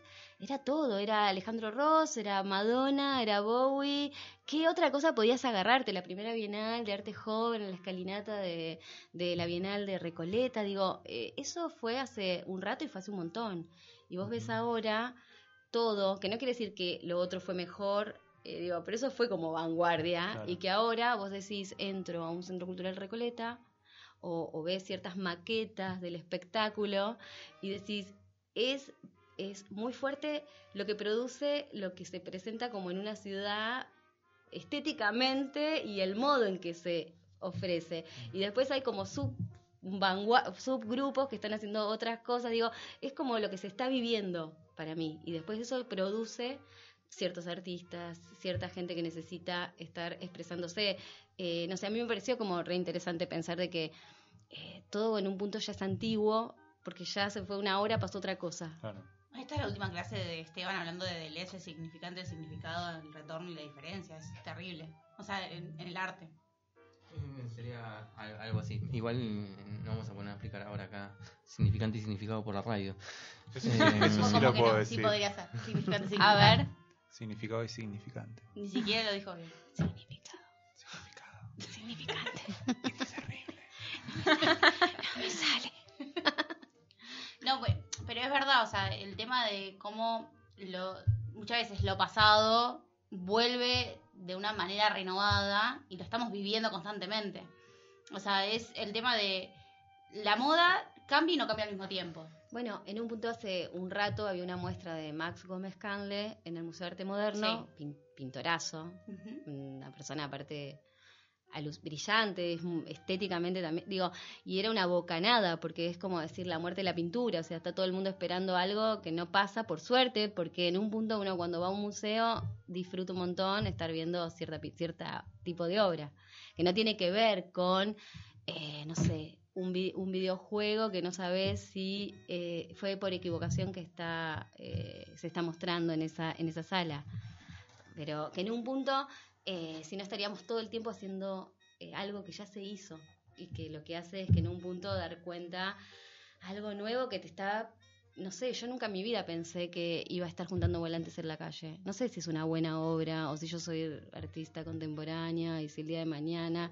eh, tiene que ver un poco con ese, yo siempre pienso y que uno frontonea con uno mismo, o sea, con tu momento, con tu tiempo, con tus obsesiones, con lo único que puedes hacer, con lo que te rescata y con el lugar y la situación en la que te toca. Entonces ahí hay un modo de expresar y de construir un trabajo que también dialoga con el otro. Yo todo el tiempo digo, eh, me gustaría desaparecer con la achura de la obra, ¿entendés? ¿Qué importa? Si yo soy una en 400 millones de artistas que está uno en Japón, otro en Francia, cuando me dicen, pero lo conoces a... eh, ch- ch-". no, y sí, qué sé yo si lo conozco, es como una situación de... eh, me ex- excede, o sea, Claro. porque también hay como tanta información y tanta información y tanta cosa. La, la- la expansión de, de las comunicaciones, de internet, generó eso. Siempre hay un chino que lo va a hacer mejor que uno. Sí, sí, sí, Y un más barato. chino, un alemán, un francés. Siempre, o sea, es, y a la vez eso genera en cierta medida una, una cierta frustración respecto del, pro- del propio proceso. Sí. Es decir, como, ¿para qué lo voy a hacer si está tal que ya lo hace mejor? Sí, y, y también este, lo van marcando. O sea, eh, vi a este que, bueno, no sé, yo es, eh, desde el día uno eh, soy como, eh, desde el día uno que la única, el único libro que había así de diseño era este libro de Madonna, donde, no sé, eh, en un momento se empezó a abrir y uno pudo viajar y pudo conseguir estos libros y después todo lo que uno, ustedes ya saben. Eh, pero bueno, siempre llevé libros a la facultad, así como referentes. Nosotros siempre jodemos, hacemos pozos en la facultad, compramos libros y después los rifamos y quedan como ya eh, como parte de, de nuestro folclore.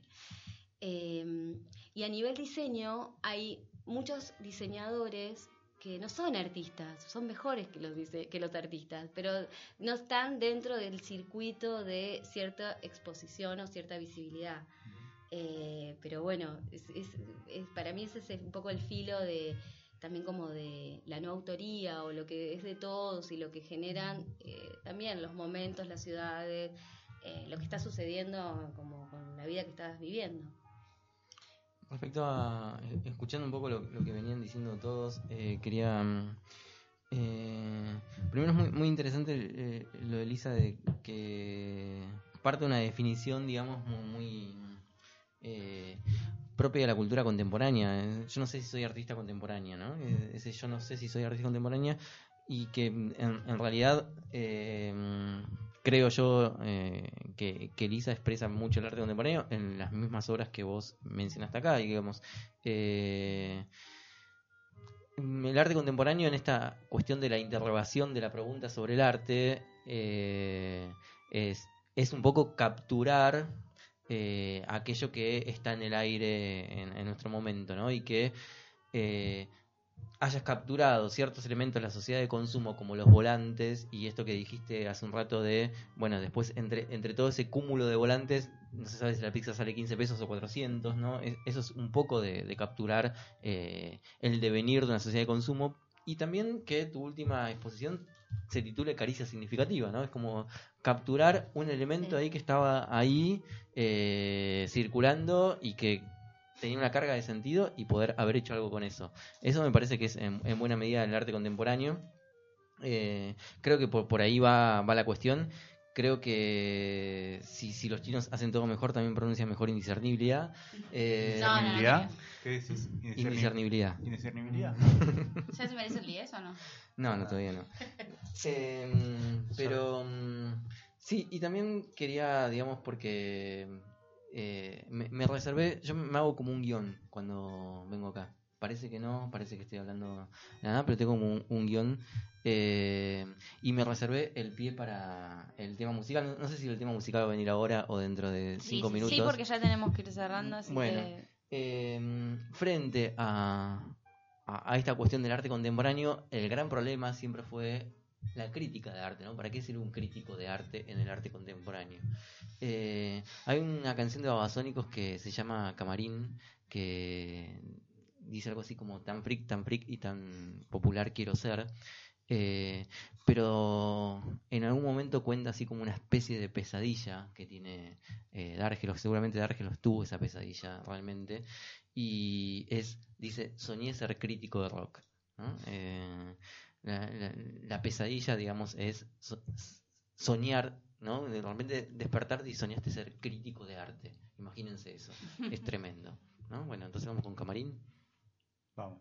indiscernibilidad. Indiscernibilidad. Significado. Significado.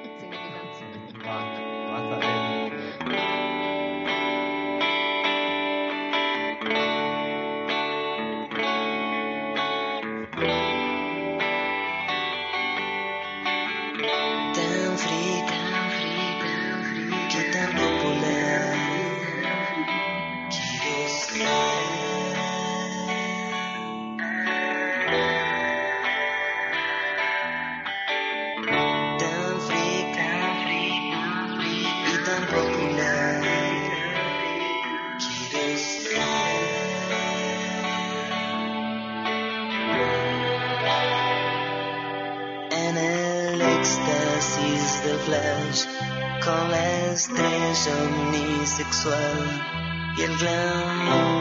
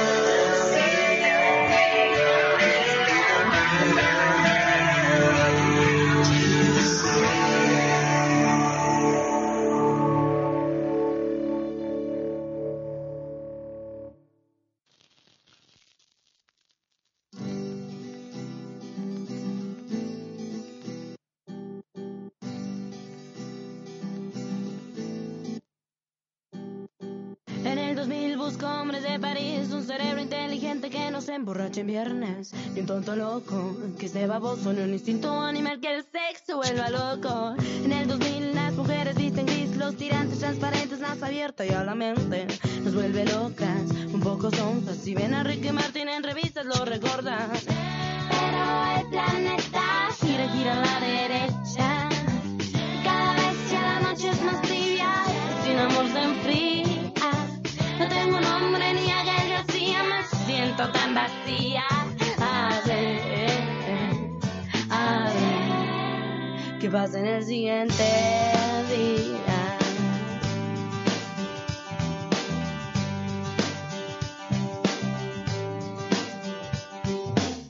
En el 2000 Marta es una lombriz que no deja de mirar, de criticar toda la gente, de dividirla, de ser racista y triste, ricos, pobres, mexicanos y panistas. En el 2000 relación caliente y deprimida, también ardida, odiar a este ser humano que se ha ido y la ha dejado. Pero el planeta gira, gira a la derecha y cada vez ya la noche es más tibia, sin amor se enfría. No tengo nombre ni a Gael García, me siento tan vacía. A ver, a ver, ¿qué pasa si yo digo ya no soy, ya no soy infantil criatura, la inocencia se acabó. Eh, ya no soy, ya no soy la de ese cuerpo extraño, ahora siente el corazón. Eh, ya no soy, ya no soy la infantil criatura, la